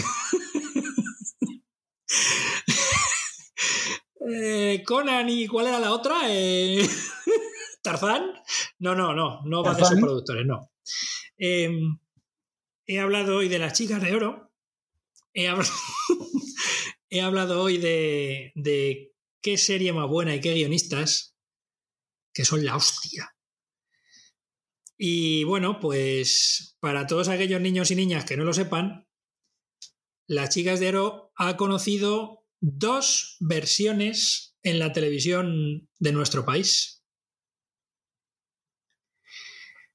Eh, lo, que tene- lo que tenéis que hacer es escoger si queréis la versión más moderna o la versión más antigua.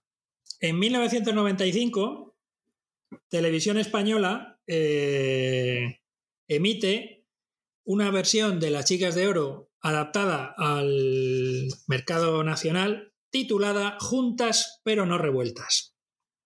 No sé si tenía 24 o 26 capítulos y las protagonistas estaban interpretadas por Mónica Randall, Mercedes San Pietro, Kitty Mamber y Amparo Baró.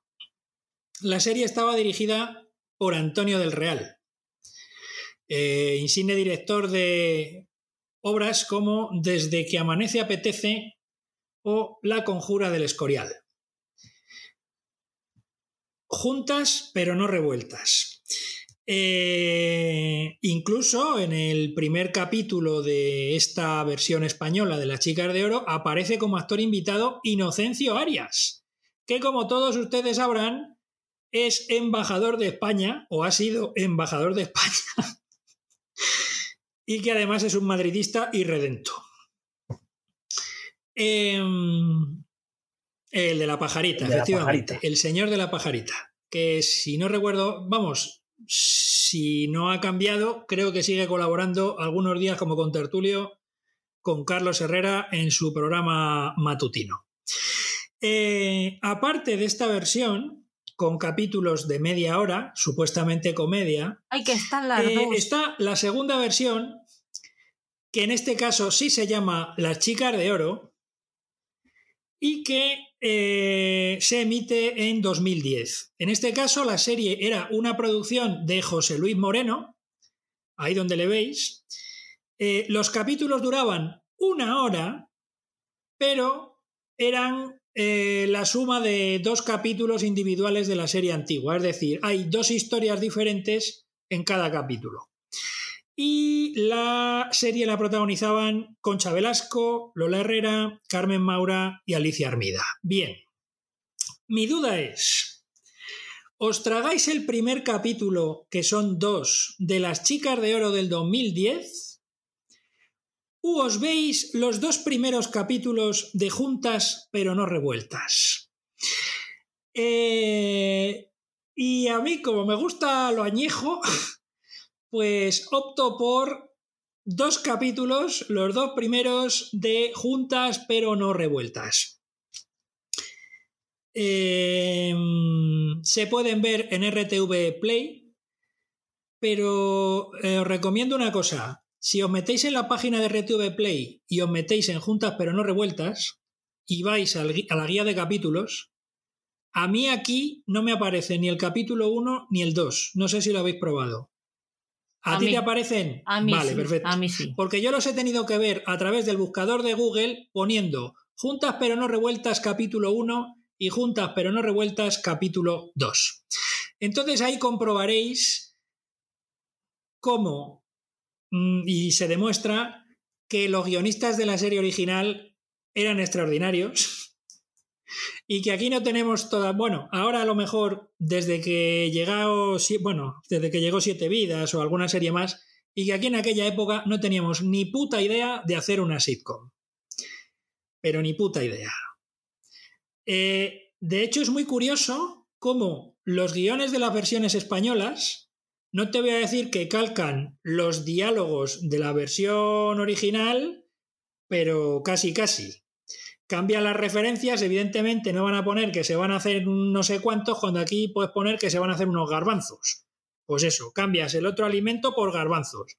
Pero básicamente me estáis mirando con una cara que no sé yo si... Eh, queríais puteo, ¿no? Pues ala, los dos primeros... Los dos primeros capítulos de juntas, pero no revueltas. Y como me, es que ni siquiera no nos están dejando ni quejarnos. Lo, tenemos aquí, estamos los dos. Pues cállate, que como me enfadéis, encima os veis el primer capítulo de la versión del 2010. Cuidado, ¿eh? No me. No me Relax. O una, o, una o la otra. Relájate un poquito. No. se te está yendo. No me enfadéis. Cuidado. Y ahora me siento mucho, mucho, mucho mejor de mi puteo. O sea, has conseguido que ya no me sienta culpable por ponerte el puteo que te voy a poner. Pues, pues por eso.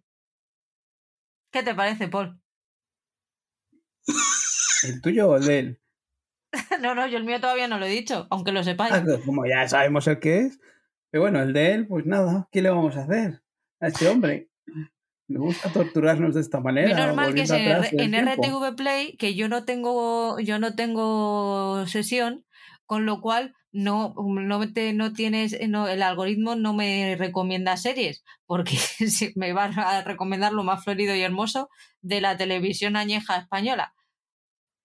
¿En RTV recomiendan series?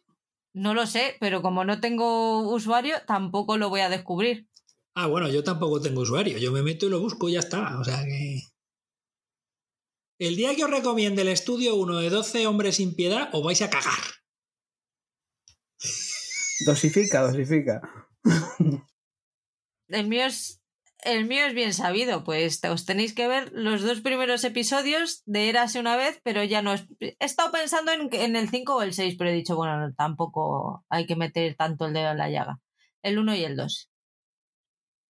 Bueno, yo esto como ya lo, lo he ido masticando durante el programa de hoy, pues no duele, ¿no? Yo llevo ya una semana...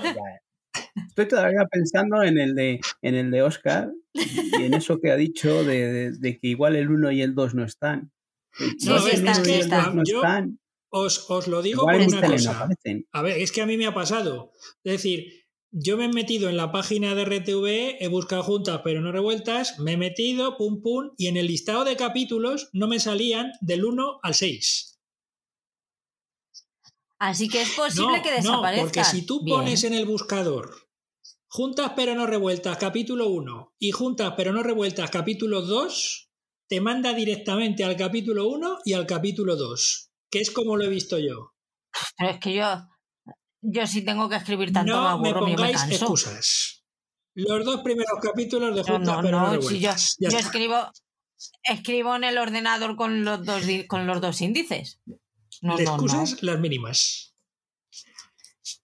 Que yo me tengo que ver dos capítulos de la cosa esta, ¿no? Vale. Y esto está en Netflix, ¿no? Es, es, un, es un cuento de fantasía. Con unicornios, magia, dragones. me vas a comparar. Vale, vale, vale, vale, vale, vale, que me lo estás poniendo, que se me está poniendo hasta mal cuerpo. Vamos al nivel de Marvel. Oh, oh, maravilloso.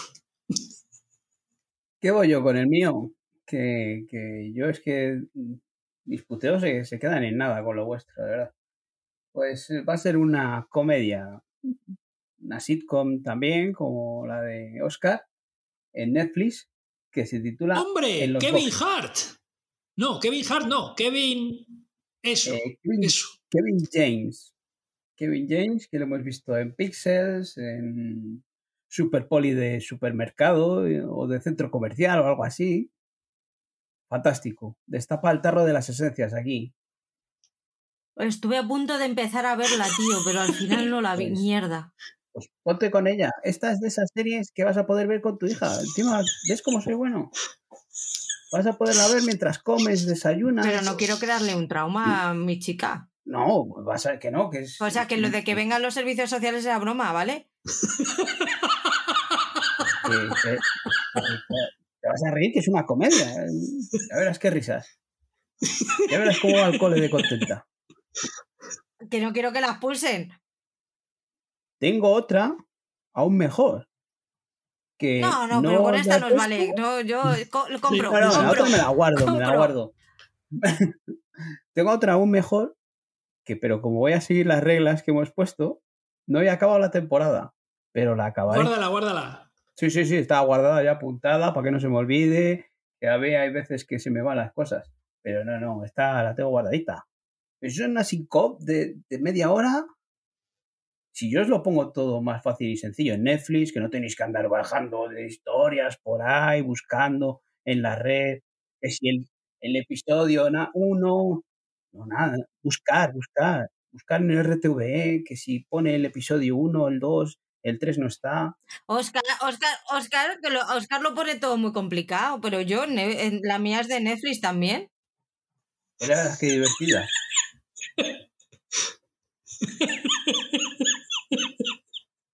Yo, yo ya me estoy despollando solo, si es que.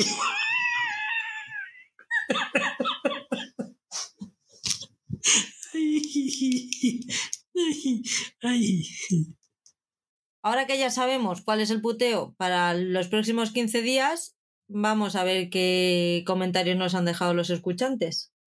Sí, porque podíais decirnos eh, algún día si habéis visto algún puteo de estos que nos ponemos entre nosotros, a ver si coincidís en, nuestra, en nuestro punto de vista y entendéis por qué nos quejamos de, de esta manera cada vez que, que nos ponemos estos puteos.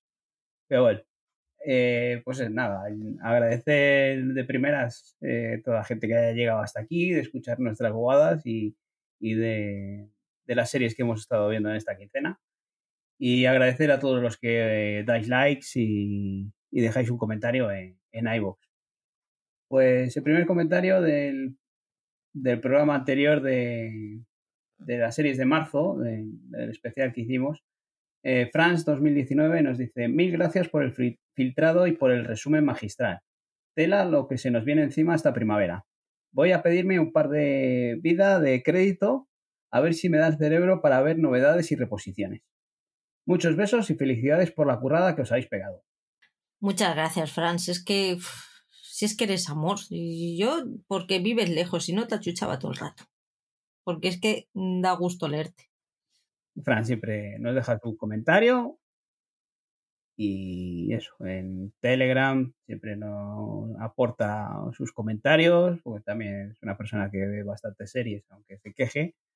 No es como otras que se quejan por ahí constantemente y luego están viendo ahí a saco otros. Pero bueno. Sonia de la Rosa nos dice, hola chicos, querido Paul, el mundo es un pañuelo, ¿eh? Es increíble. Eh, me encanta este formato mensual de febrero. Creo que lo que más me ha gustado es Separación. Aunque esta serie puede ser de mi top si le dan un buen final y una mierda si no lo hacen. Al final After Party se desinfló un poco. Ha empezado, he empezado el turista y promete. La voy a seguir. En marzo espero con ansia los Bridgerton, los Peaky y la última temporada de Is Us. Besos muy fuertes y hasta la semana que viene. Yo también quiero los Bridgerton, Sonia. Vamos a presionar a ver si lo pueden adelantar un poquito. Venga, dale caña, a ver, que Netflix ya sabes que es generosa, que nos, escucha todo quincenalmente. Les he mandado hoy un correo diciendo, hola, mira, quería pediros screeners, oye, y por casualidad, ¿no sabréis algo de los screeners de los Bridgerton? Con esta voz, pero en escrito, ¿vale? En plan de, "Mm, soy buena y maja. Y no hablo nunca mal de vuestras series. Guiño, guiño. Con voz caligráfica de, de mujercitas, ¿no? Sí, de- lo que viene siendo en la vida real poner morritos para salirte con la tuya. Ah, pero esto, tú tienes algo con Netflix, porque nos haces ver cada cosa de Netflix, que claro, luego los algoritmos y, y ahí sigue Café con aroma de mujer en el número uno del top. Pues gracias a las vistas. que- que- que hemos Gracias a vosotros dos. Esto es increíble. Y a ti, a ti que vuelves atrás a ver los episodios que te, que te saltaste y esas No, cosas. no, no, no. Me equivoqué y ya no ha vuelto a pasar. Vale, vale. Pues nada, muchas gracias, Sonia, que dice eso de que el mundo es un pañuelo porque es de, es de Palencia, de un pueblo de aquí de Palencia. Y su marido trabajó conmigo y le conozco y es un buen chaval y así que si está con ella, pues una buena chavala. Todo y queda en luego casa. Marga nos dice, todo queda en casa. Luego Marga nos dice, muchas gracias, sois geniales. Pues muchas gracias, Gracias a ti, Marga, por escucharnos. muchas gracias por dejarnos el comentario y, y eso, sobre todo eso, si llegáis hasta aquí es todo un honor.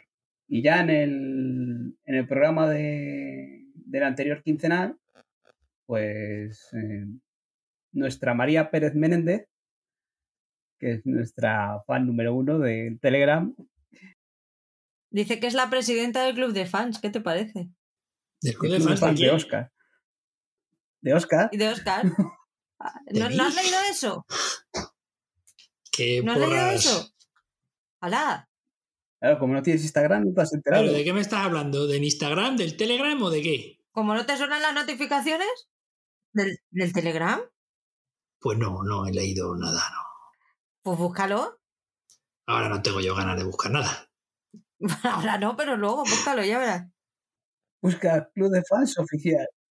Que yo no tengo club de fans, hombre, que yo no, no. Aquí lo pone. Lo vas a buscar.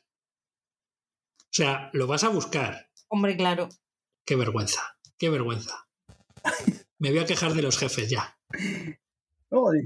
Que no, hombre, que no. de los jefes, hombre. Bueno, pues eso, que nos dice: Hola chicos y chicas. ¿Cuánto tiempo sin dejaros nada por aquí? Todavía voy por la mitad del, post- del podcast, pero al ritmo que grabáis no me da tiempo a dejaros comentarios. Seguís mejorando programa a programa y me encanta que lo paséis tan bien y nos lo hagáis pasar tan bien a los, que, a los escuchantes. A mí por lo menos me hacéis olvidar los ratitos que me acompañáis a trabajar, las pocas ganas que tengo ese día o los problemitas que me joden la vida. Bueno, que me enrollo. De, más, he visto Sequía, El Turista, la última temporada de Shameless y estoy con Pam y Tommy. Y la segunda de The Morning Show.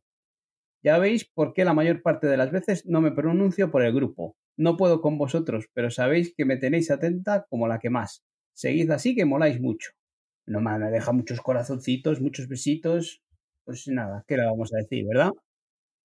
Que muchas gracias, Mari. Y luego, que se queja, no veo, no llego a vuestro nivel. Si ponemos esto aquí en un podcast, en, el, en la plantilla que nos pasas tú Ya veis. y, y ponemos, pone esta serie, ocupa las tres horas de largo ella sola. Ya te digo. Franks 2019, que nos vuelve a dejar un comentario, dice, madre mía, vaya listado amigos. Bastante de acuerdo en vuestras valoraciones. Algunas joyitas entretenidas al máximo y otras emotivas a tope. No os dejáis nada en el tintero. Mil gracias por vuestro cariño y por el rato de risas.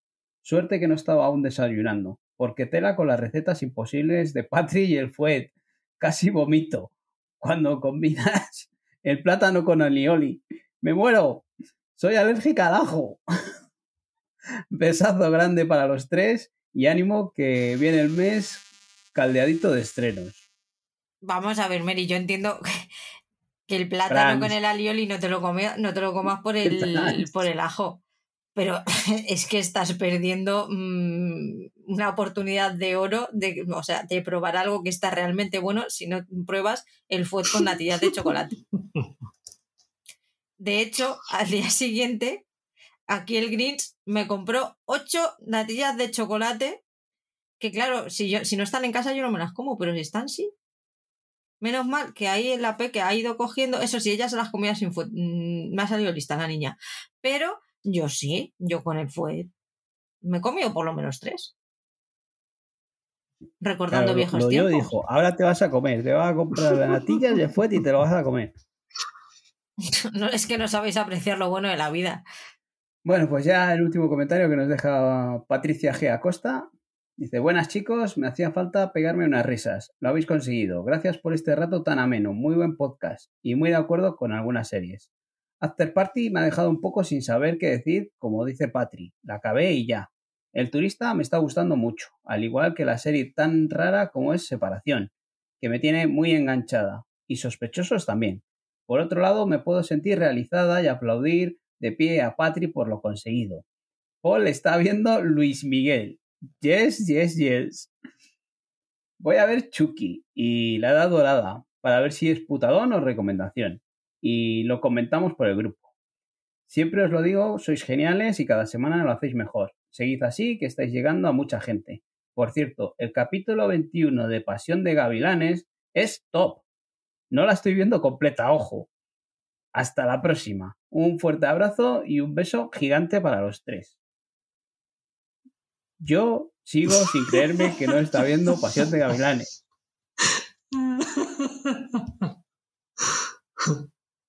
O sea, ha visto el capítulo 21. Solo.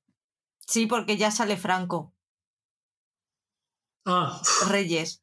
ya me quedo más tranquilo. ¿Tú qué decías? ¿Se ha levantado? Si no hace falta que yo lo censure, no lo van a censurar. Y se ha levantado, dice. Bueno, que eso, que. Pues eso, que muchas gracias a Patricia por dejarnos el comentario. Que, que, que siga disfrutando de Pasión de Gavilanes, que sabemos que la está viendo. Ya, ya va entrando, ya va entrando poquito a poco. Yo dije que me iba a creer que no la estaba viendo y yo la creo. Que no la está viendo, que solo va a ver los trozos de Franco. ¿Y tú sí que la has visto? ¿Tú- ¿Sigues viéndola? Yo tengo el grupo de Telegram de Pasión de Gavilanes de la temporada 2, la tengo. Y, y ponen ahí, todas las mañanas ponen el, el episodio nuevo. Entonces, como yo lo que quiero ver es la trama de Franco y Sarita, todos los días voy pasando ahí rapidito con el dedo hasta que le veo, entonces paro, lo veo y sigo adelante, digo, ahí ya no sale más. Y me veo el, el avance del día siguiente a ver si sale Franco o no sale Franco. Ah, o sea, son episodios diarios. Sí, Claro, por eso llevan por el 21 ya, claro. Que en Claro. Telecinco ¿Dó- ¿Dónde lo echan esto? ¿Eh? ¿Dónde lo echan? en Telemundo. ¿El 5? ¿Eh? En, en Divinity. Ahora lo han vuelto a cambiar de hora, he leído hoy. Lo ponen, la van a poner a las 8 en Divinity. a las 8 en Divinity. Ah, Yo he Divinity. pillado haciendo zapping por la tarde, ¿eh? Sí, porque lo van cambiando. Como no funciona en ninguna franja, pues Pero- lo van cambiando. Pero esperaban que funcionaba. Sí, sí, yo que creo que sí. funcionase Sí que lo. Ha sido esperaban, una sí. cagada monumental, pero, pero sí Si, esperaba. si no lo hubiera, si no lo hubiera, si no lo esperaran, no lo hubieran time, sí. estrenado en prime time. Sí, sí. Y menos mal que no les dio por hacer no las, emisiones estas conjuntas en Divinity, en Factoría y en otras cuantas más. Terremoto. Que eso, que yo no soy ningún experto, pero vamos. Eh, si Antena 3 dejó volar esto, por algo Es sería. que es y eso. vamos, Si, si Antena 3, que tenía el tenía la preferencia y tenía la gallina los huevos de oro, dijo que no, Pues nada, chicos, que muchas gracias a todos los que habéis dejado el comentario, a todos los que nos escucháis, que os animamos a que deis al corazoncito, que nos dejéis un, un like, que estamos muy contentos cómo va, va subiendo esto y, y encantados de teneros por aquí, en los comentarios, en Telegram y, y echarnos unas risas todos juntos. Pues suscribo lo que ha dicho Paul. Todo. Nos encanta leeros, escucharos y, y hablar con vosotros en Telegram. Yo estos días estoy un poquito desconectada, pero, pero volveré. Volveré. también ando un poco desaparecido de, de todo este mundillo, pero bueno, seguro que... Vaya que dos pronto- administradores de, de grupo de Telegram, ¿vale? O sea, no, No, no, aquí la jefa eres tú. Yo no pinto nada. no aparecemos ninguno de los dos. Oscar sí, lo que pasa es que como es el, es el, el usuario fantasma. que lee, lee todo menos lo importante. Que le han hecho un club de fans. Pues hasta aquí hemos llegado, escuchantes. Esperamos que disfrutéis de muchas series durante estos 15 días. Que vosotros también disfrutéis de muchas series estos días. Y que luego hablemos de ello y nos riamos un montón como hasta ahora. Nos vemos chicos. Un abrazo, un beso a todos. luego. Adiós. Venga, un abrazo a todos. Adiós.